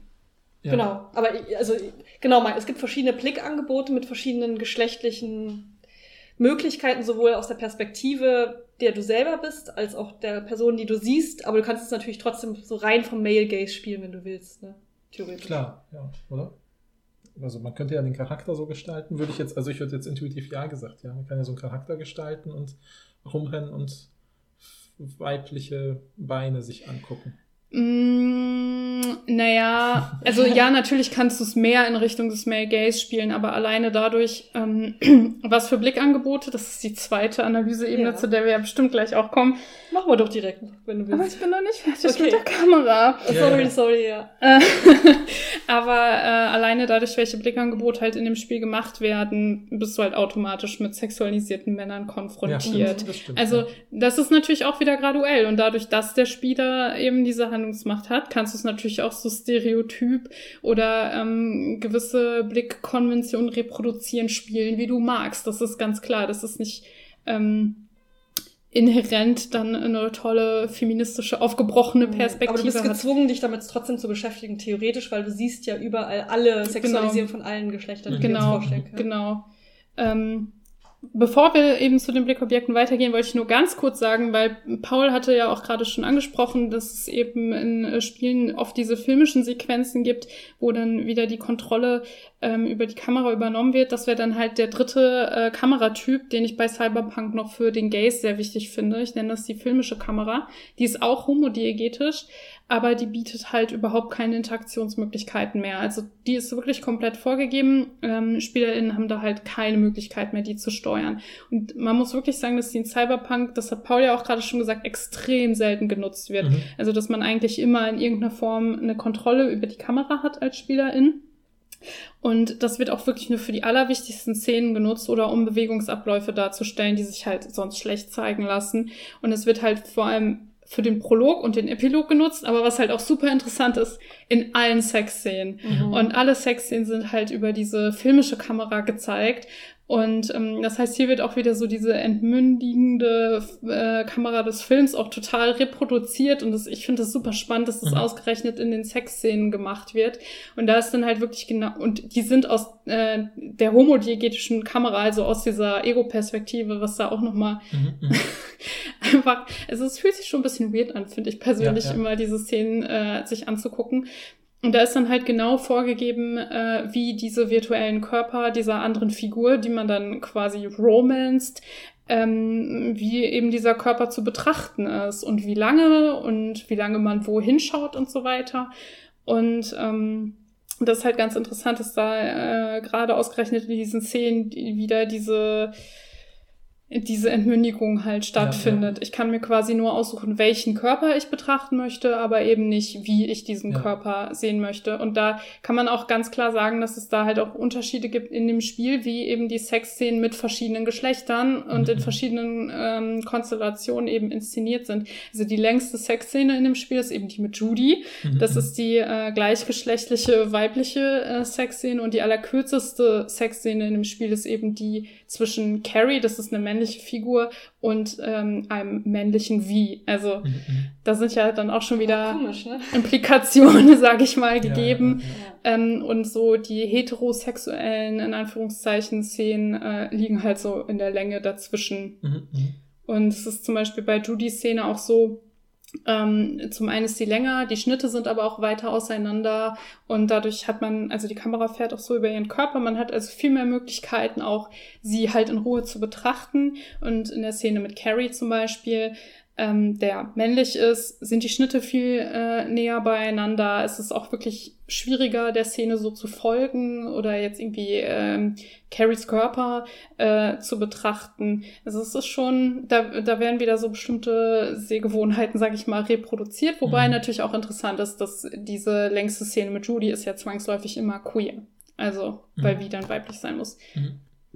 Ja, das fand ich aber auch interessant. Ich weiß auch noch, als ich das, ich war richtig äh, äh, gespannt, wie sie das lösen wollen, äh, sozusagen diese, diese ähm, ähm, ja, Sexszenen sozusagen in Videospielen, weil ich weiß zum Beispiel gerade im amerikanischen war auch eben schon damals Mass Effect äh, äh, in den Nachrichten bei Fox News oder so, Mhm. weil es eine Mhm. Sexszene in einem Videospiel gibt oder sowas. Ne? Hey. Ja, genau. Und dann dachte ich, okay, wie machen die das für diesen, ne? es ist ja ein Videospiel gewesen mit globalem Marktanspruch. Und dann dachte ich, okay, wie wollen sie das lösen, dass sie ja in dem Sinne detailliert modellierte Körper haben, die in ihrer Nacktheit betrachtet werden könnten während so einer Sexszene, wenn die Kamera weiterhin frei beweglich ist und eben nur fixiert zum Beispiel wäre und nicht komplett filmisch, wie du es jetzt beschrieben hast.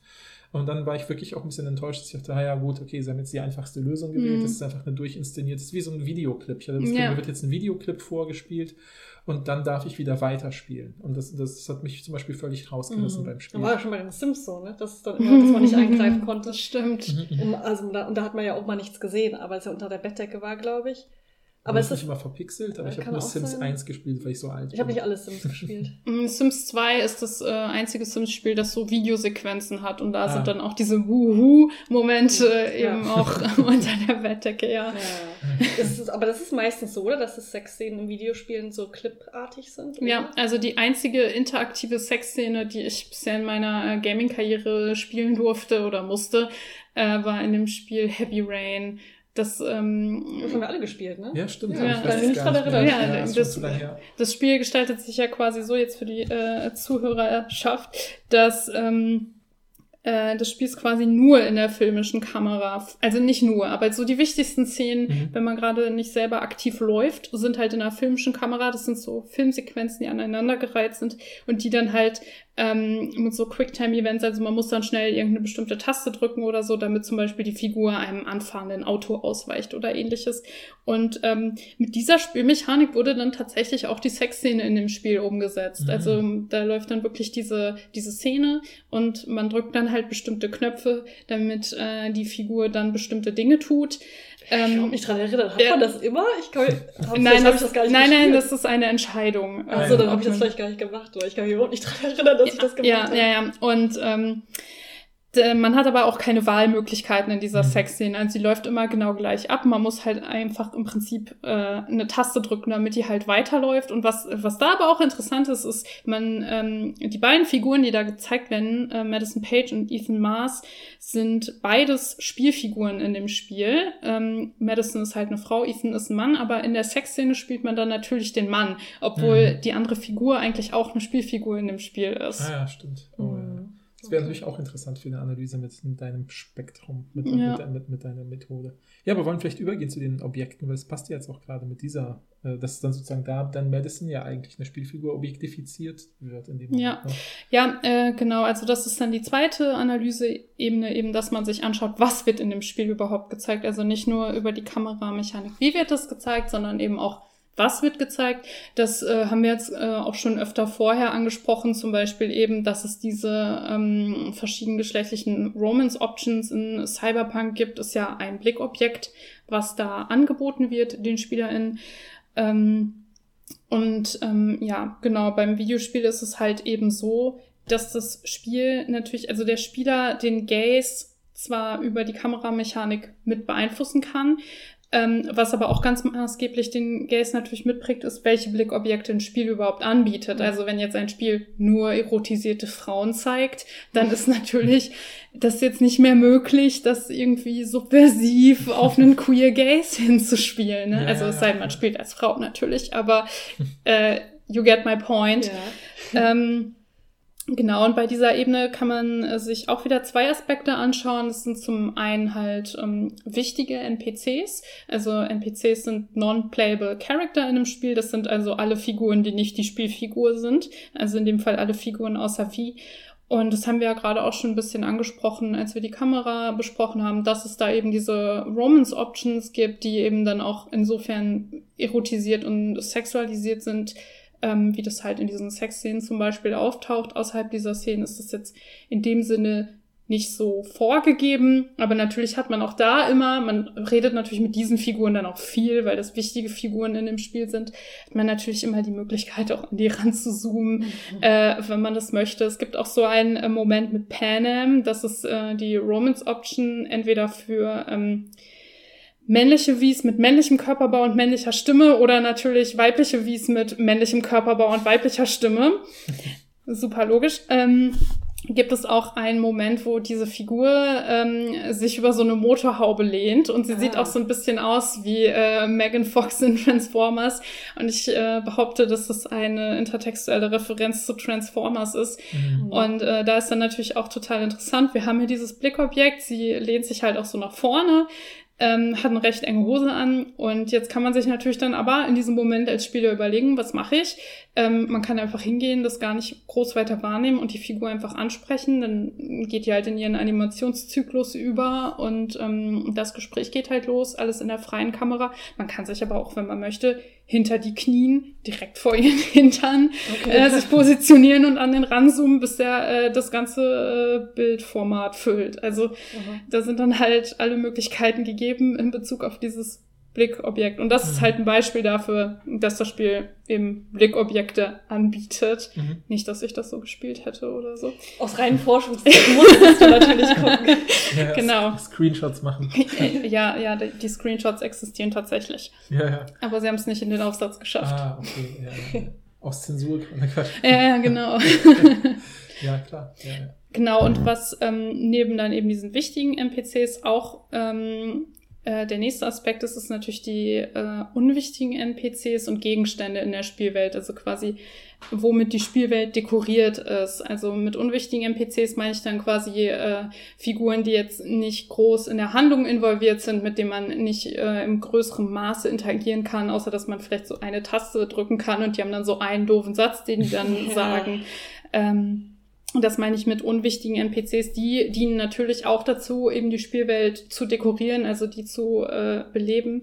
Und hier ist dann auch eben auch wieder die Frage, gibt es hier erotisierte Elemente eben bei diesen NPCs und in anderer weitiger Gestaltung der Spielwelt? Ähm, und wenn ja, also welche Geschlechter werden erotisiert, ja. für wen werden diese Blickangebote gemacht?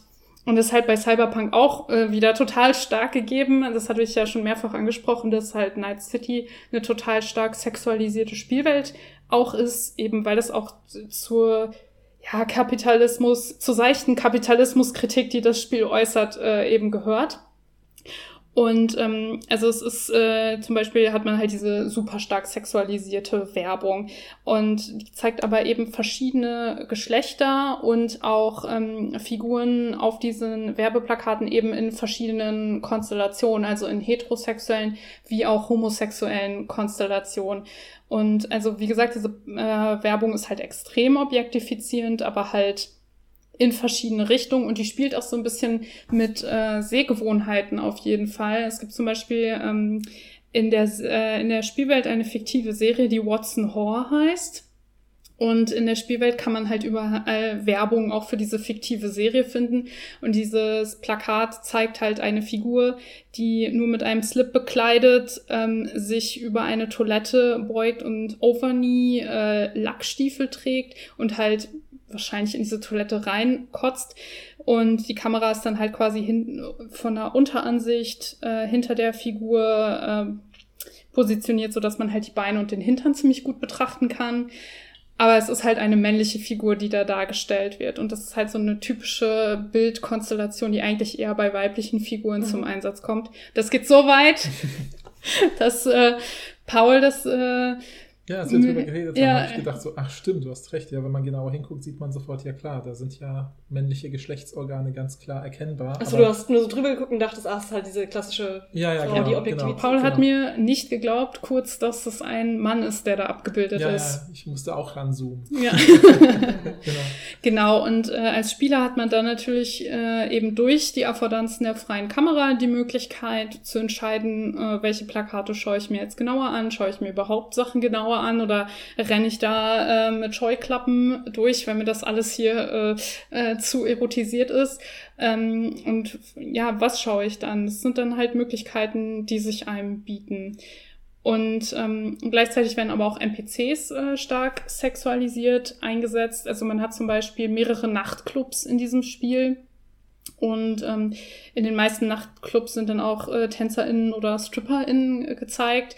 Ähm, hier muss man aber auch sagen, dass sich hier auch wieder ein Unterschied in Bezug auf äh, die Gazes, die hier bedient werden, äh, feststellen lässt. Denn ähm, es gibt zum Beispiel diesen Club Afterlife, da sind halt so äh, weibliche NPCs, die in so Glasröhren schwimmen und nur mit so Silberstreifen bekleidet sind, mhm. äh, zu sehen. Ähm, es gibt dann aber zum Beispiel auch den Club Dicky Twister, was äh, ein homosexuellen Bar ist in dem Spiel, äh, wo halt ausschließlich männliche äh, Stripper äh, arbeiten. Aber äh, es ist halt so, dass dieses Afterlife eben so ein ganz zentraler Handlungsort ist, den man auch mehrfach während mhm. des Spiels besucht und den man auch besuchen muss. Das heißt, diese okay. Figuren, diese NPCs, diese Deko nimmt man auf jeden Fall wahr und man ist auch gezwungen, sie wahrzunehmen. Aber dieser Dicky Twister zum Beispiel ist halt komplett optional. Also mhm. Ich habe den bei meinen ersten drei Spieldurchläufen, glaube ich, gar nicht gefunden. Mhm. Also was man hier sagen kann, ist, es, wär, es werden halt schon verschiedene Blickobjekte angeboten jetzt im Bereich der NPCs, ähm, aber es ist halt schon ungleich verteilt. Ähm, und hier werden durchaus auch wieder so bestimmte Blickgewohnheiten mhm. reproduziert. Mhm. Ja. Ich muss auch, ich kenne auch diesen Afterlife-Club sozusagen, weil, wie du sagst, man muss da immer wieder hin. Und ich habe beispielsweise echt super spät erst wahrgenommen, dass da Menschen drin sind in diesen Röhren. Ich habe gedacht, das wären so riesige Lavalampen. Du guckst echt überhaupt nicht richtig auf das, ja, ja. die Achselhaare, aber nicht die Werbung. Das ist ja auch was anderes, ist ja auch Keanu Reeves, ja, Entschuldigung. Ja, Nein, Quatsch, klar, aber, klar. Und dann habe ich aber eben auch gesehen, ja, okay, wieso sind hier keine männlichen oder männlich lesbaren Figuren in diesen mm. Röhren drin? Ne? Und ja, das ist halt ähm, auffällig. Das, das hätte, glaube ich, in der ähm, Welt, wie sie inszeniert ist eigentlich und wie sie auch so als Welt konstruiert ist, ist das eigentlich seltsam. Ja. Also es ja. fällt fast auf. Also ja. wenn man in dieser Welt ernsthaft leben würde, würde man denken, warum sind die da so heteronormativ im Afterlife und packen dann nur mhm. Frauen rein? Ja. So, ja. was ja auch merkwürdig ist, weil die prominentesten oder die wichtigsten Figuren in dem Spiel, mit denen man halt im Afterlife interagiert, sind halt zwei Frauen. Und das mhm. ist einmal die Barkeeperin, das ist eine äh, Transfrau. Und es ist einmal Rogue, das ist äh, die Chefin von einer dieser, die ist ein Fixer, ist auch nicht so wichtig. Mhm. Aber äh, also dieser Ort ist schon irgendwie in dem Sinne, sag ich mal, weiblich konnotiert, ja. als dass man da halt primär mit weiblichen Figuren interagiert. Und dann ist ja, das halt irgendwie noch merkwürdiger, ja, dass man da genau. diese, diese Objektifizierung ausschließlich eben weiblich gelesener Total. Körper hat. Es ist jetzt auch nicht so, dass das Publikum da, dass da gröhlende Männer sitzen, nee. sondern das ist auch total. Gröhlende Frauen sind auch dabei. Genau, genau. aber es ist kein lesbischer Club zum Nein. Beispiel, wo man ja auch genau, denken könnte. Genau, könnte ja auch sein. Nein. Ja, ja, ja. ja. aber es ist, ist, wie Paul sagt, dass das schon raussticht in dieser Spielwelt, auch eben weil ähm, sonst eigentlich an jeder Ecke ähm, auch durch die Werbung und so so äh, vielfältige Objektifizierung stattfindet. Mhm. Wie gesagt, ob man das mhm. jetzt für eine gute Lösung des Male Gays hält, ist eine andere Diskussion. Aber ähm, das fällt dann da halt mhm. schon auf in dem Sinne. Aber es zeigt halt auch, ähm, dass es nicht immer ganz ausgewogen verteilt ist in dem Spiel, auch wenn sicher da Mühe reingesteckt wurde. Das ist vielleicht auch zu dem Watson Horror Plakat noch ganz interessant. Ähm, ich hatte dazu auch äh, Concept Art gefunden online äh, von, vom Entwicklerstudio und ursprünglich war eben Watson Horror eine Frau. Das heißt, sie haben sich später im Spiel, äh, im Designprozess noch überlegt, eben das Geschlecht dieser Figur zu wechseln. Ich nehme an, eben weil man halt eben versucht hat, da verschiedene mhm. Blickmöglichkeiten auch reinzubringen. Mhm. Genau, und ähm, wir haben jetzt uns quasi auch in Cyberpunk eben einmal die Ebene der Kameramechanik und eben die Ebene der Blickobjekte angeschaut.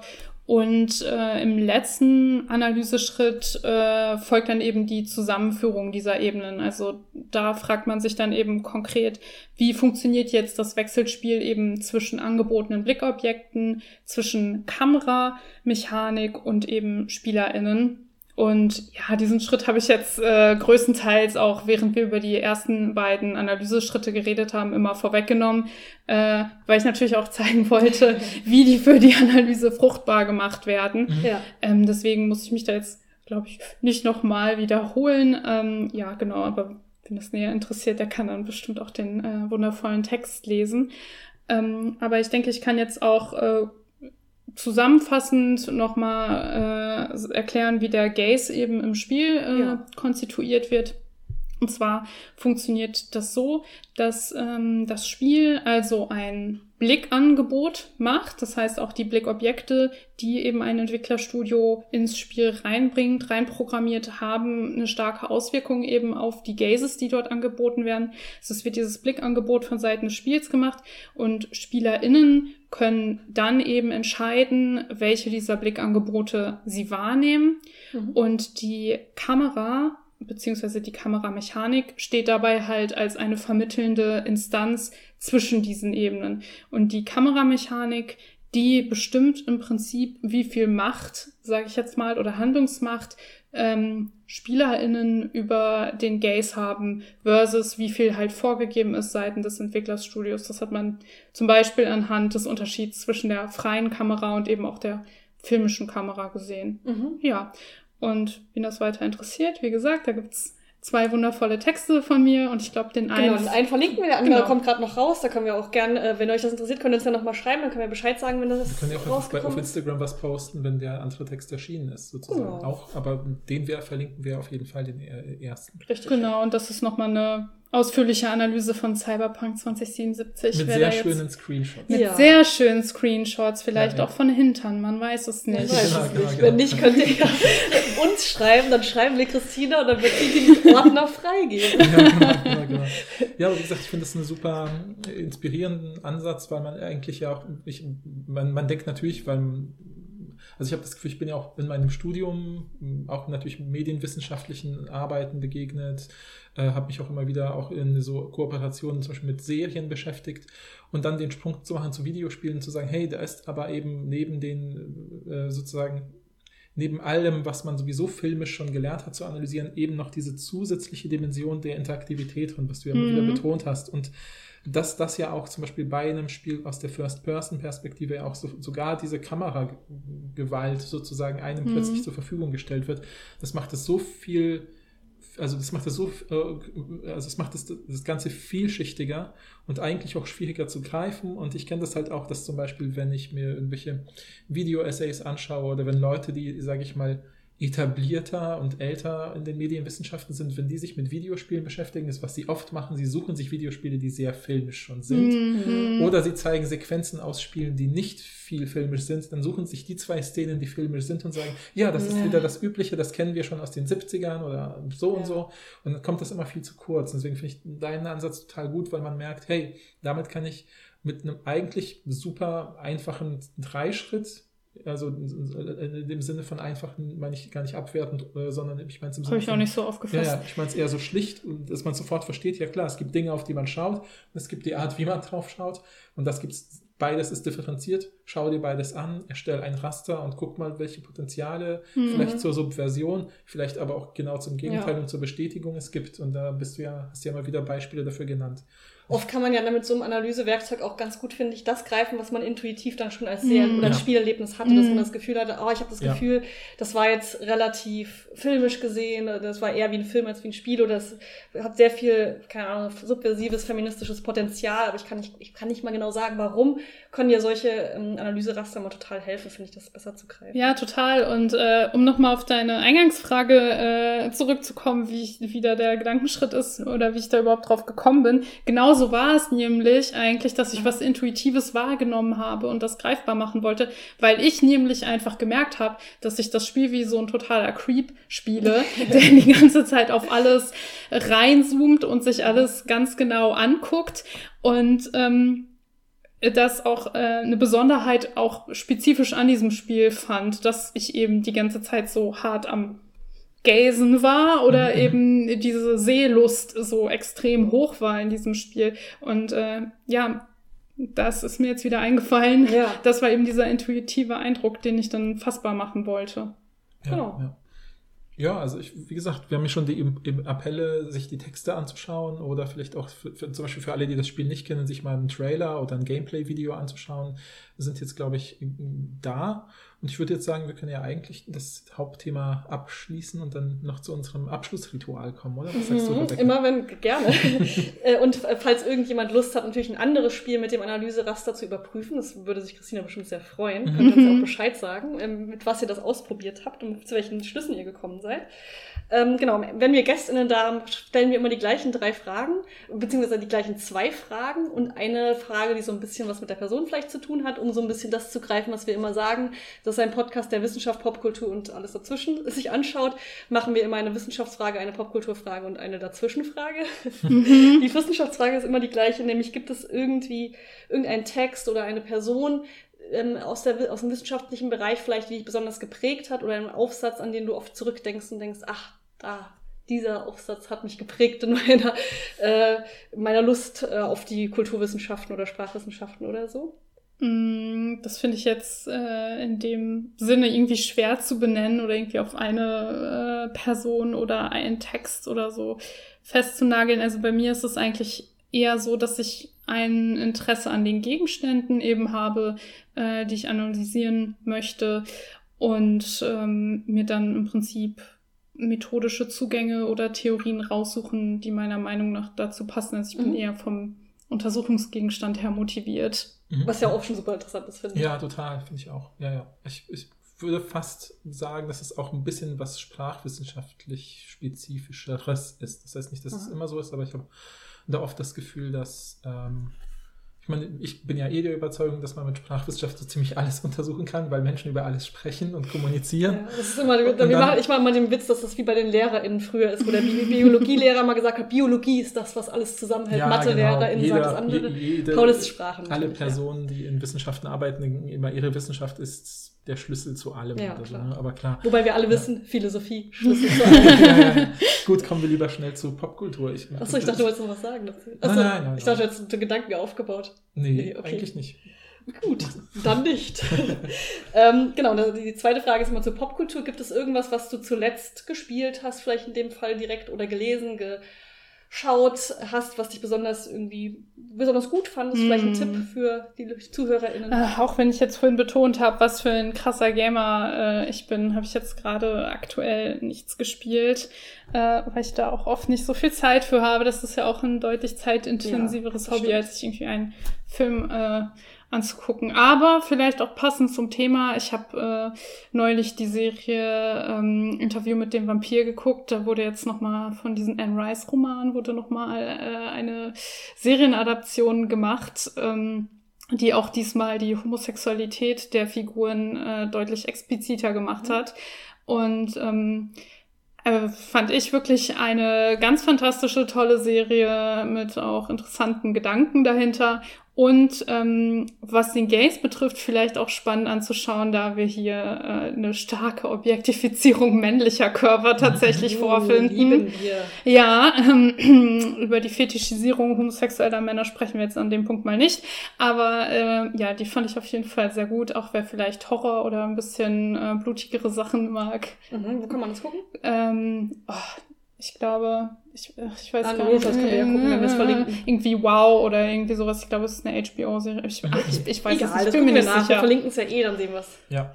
Okay, und dann deine spezifische Frage. Wolltest du die spezifische ja, genau, Frage stellen? Okay. Muss ich, muss ich Angst haben? Nein, nein, nein. Aber wir haben gedacht, was natürlich passt zu dem heutigen Thema und zu Cyberpunk ist, stell dir vor, du würdest in Night City leben und du hättest genug Geld, um dir jetzt so eine Körpermodifikation zu kaufen. Also für alle, die das Spiel nicht kennen, ja, wie gesagt, ich habe schon das Beispiel genannt, man kann zum Beispiel seine Beine ersetzen lassen durch tolle Beine, die genauso aussehen wie menschliche Beine. Dann kann man ganz hoch springen und schnell rennen oder Klingen in den Armen, mit den Augen an Dinge ranzoomen, Computer hacken, indem man einfach nur hinguckt und in seinem Kopf irgendwas macht. Ja, also was wäre deine erste Körpermodifikation, wenn du in Night City leben würdest. Aber nee, Moment. Ich denke, in der Stadt, wo sie jetzt wohnt, ist das viel interessanter, oder? Also oder jetzt in unserem jetzigen Okay, machen wir Das wäre interessanter als okay, Night City, glaube Ist das nicht Night City ähnlich? Naja. Ja, ja, genau. ich sehe da Parallelen.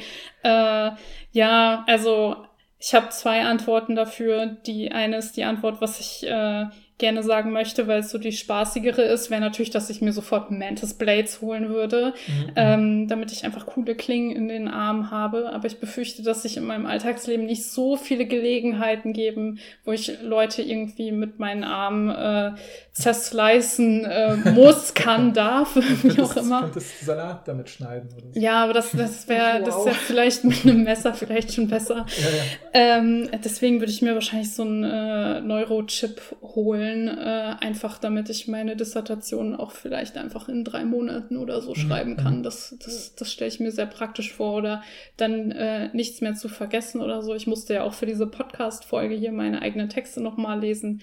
Und wenn ich die auf Wär so einem Chip ja. gespeichert hätte und der mich leistungsfähiger machen würde mental, das finde ich schon sehr attraktiv. ja, ja. Mhm. Ist, ja. Beide Antworten äh, finde ich interessant. Und du, Paul? Ja, ich wollte gerade sagen, du diese Frage schon musst du es eigentlich auch sagen. Paul würde Ähm. sich die Brustmodifikation holen. Äh, Ja, ja, genau. Okay. Nee, ich glaube ich glaub tatsächlich, ähm, ähm, ich glaube, ich würde sowas super Simples machen wie Arme und Beine. Ich weiß nicht warum, äh, es klingt jetzt super langweilig, aber ich finde einfach zum Beispiel super schnell irgendwo hinrennen, weil ich ja, um nicht irgendwo hin zu spät zu kommen oder einfach aus dem Stand irgendwo in ins dritte Stockwerk reinspringen oder so. Finde ich schon irgendwie beeindruckend, Mhm. ja. Mhm. Oder so. Und, und das mit den Armen genauso, einfach so bei Umzügen Leuten helfen, würde ich ganz oft Leuten bei Umzügen helfen. So, so Oh. Kühlschrank, kein Problem. Äh, Also du ich denkst, mit einer Hand. Du denkst ans Helfen, ich denke ans Leute zerslicen und äh, meinen eigenen Vorteil Ja, aus so einem genau. Neurochip ziehen. Ich habe Angst, zu spät zu kommen und will Leuten helfen und du willst Leute zerschneiden und deine Doktorarbeit schnell hinterlegen. Und du, Rebecca, hast du Ja, Ich weiß ja leider gar nicht, was es alles so gibt, deshalb weiß ich gar nicht genau. Was von den Beispielen, die wir so gesagt haben, von den Beispielen, so, hm. vielleicht kannst du natürlich auch kugelsichere Haut dir besorgen. ja, oder? oder die kybernetischen Zoom-Augen. Ah, Zoom-Augen, aber ähm, nee, ich weiß, ich wüsste nicht, was ich so richtig machen sollte, glaube ich, mit Zoom im Alltag. Ich glaub- Gazen. Ga- ich, weiß, ich, ich bin nicht so, gar nicht so ein Gazer, so eine Ja. Gazerin, würde ich sagen. Ähm, weiß nicht, vielleicht äh, unterbewusst. Wahrscheinlich würde ich auch den Neurochip nehmen, dann Hm, würde ich schätzen, wenn der mich leistungsfähiger macht. ja. Und ich habe dann so ein perfektes Gedächtnis wahrscheinlich, obwohl, hm, vielleicht will ich das doch nicht. Ah. ja, kann Kann natürlich man auch fliegen sein. irgendwie? Kann man Flügel oder sowas machen? Nee, Flügel Ah. gibt's leider nicht. Aber wahrscheinlich äh, kommt dann bei dir auch die ähm, irgendwann die Cyber Psychosis gerade, also das ist ein Konzept aus dem Spiel, dass Leute dann äh, leider wahnsinnig werden oder es läuft wie bei Wie, dass sie einen Chip im Kopf hat äh, oder er, äh, auf dem dann so eine andere Persönlichkeit drauf Das ist. befürchte ich auch. Die dann so ja. äh, leider die eigene Persönlichkeit überschreibt. Also so die Gefahren sind natürlich auch. Fände ich aber aus philosophischer Sicht interessant natürlich, weil das so Stimmt. interessant dann in Bezug, in Bezug auf Identität ist. Mhm. Würde ich vielleicht so als, obwohl wenn ich selbst das Objekt, dann würde ich vielleicht lieber dich untersuchen, als wenn du das eh schon wählst. Ja, aber ist auch wieder äh, aus Gays Sicht natürlich interessant, wenn man immer mehr zu Johnny wird und dann irgendwann diese männliche Identität sich Mhm. mit Stimmt. da rein webt. Stimmt. Ja, ja, okay. Ihr merkt schon, das ist äh, Ja, ja. Kann man interessante Perspektiven drauf machen, auf jeden Fall. Genau, ja, aber wir hoffen, ihr habt jetzt durch unseren Podcast tolle Perspektiven auf Videospiele bekommen, auf jeden Fall differenziertere und könnt das jetzt auch vielleicht ein bisschen differenzierter betrachten oder bei Online-Diskussionen auch ein bisschen vielleicht irgendwie darauf eingehen und sagen, hey, Moment, du musst es auch mal so und so sehen. Das finde ich immer toll. Also ich glaube, das ist immer eins der meiner Lieblings-Quest-Ziele unseres Podcasts, dass Menschen danach differenzierter über Dinge diskutieren können. Ja, stimmt. Ja. Ja, ja. Also klar, wäre toll. Ja. Ja, dann vielen Dank auf jeden Fall, dass du heute bei uns im Podcast warst. ja, danke, dass ich da sein durfte. Immer Klar. wieder gerne. Wenn ihr Fragen habt oder Feedback an Christina, könnt ihr das gerne an uns schicken, dann leiten wir das gerne weiter. Genau, also das machen wir immer so, ne, wenn Menschen bei uns zu Gast sind und ihr denkt, da hätte ich noch eine Nachfrage oder das würde ich gerne genauer wissen, dann äh, schreibt uns gerne, wir leiten es weiter und wenn Christina Zeit und Lust hat, werden wir euch auch mit der Antwort dann wieder äh, zurück Beglücken. beglücken. Genau. Und äh, schaut doch mal in, in ihren Text rein, das, den findet ihr, wie gesagt, verlinkt. Und dann hören wir uns beim nächsten Mal. Tschüss. Tschüss. Tschüss.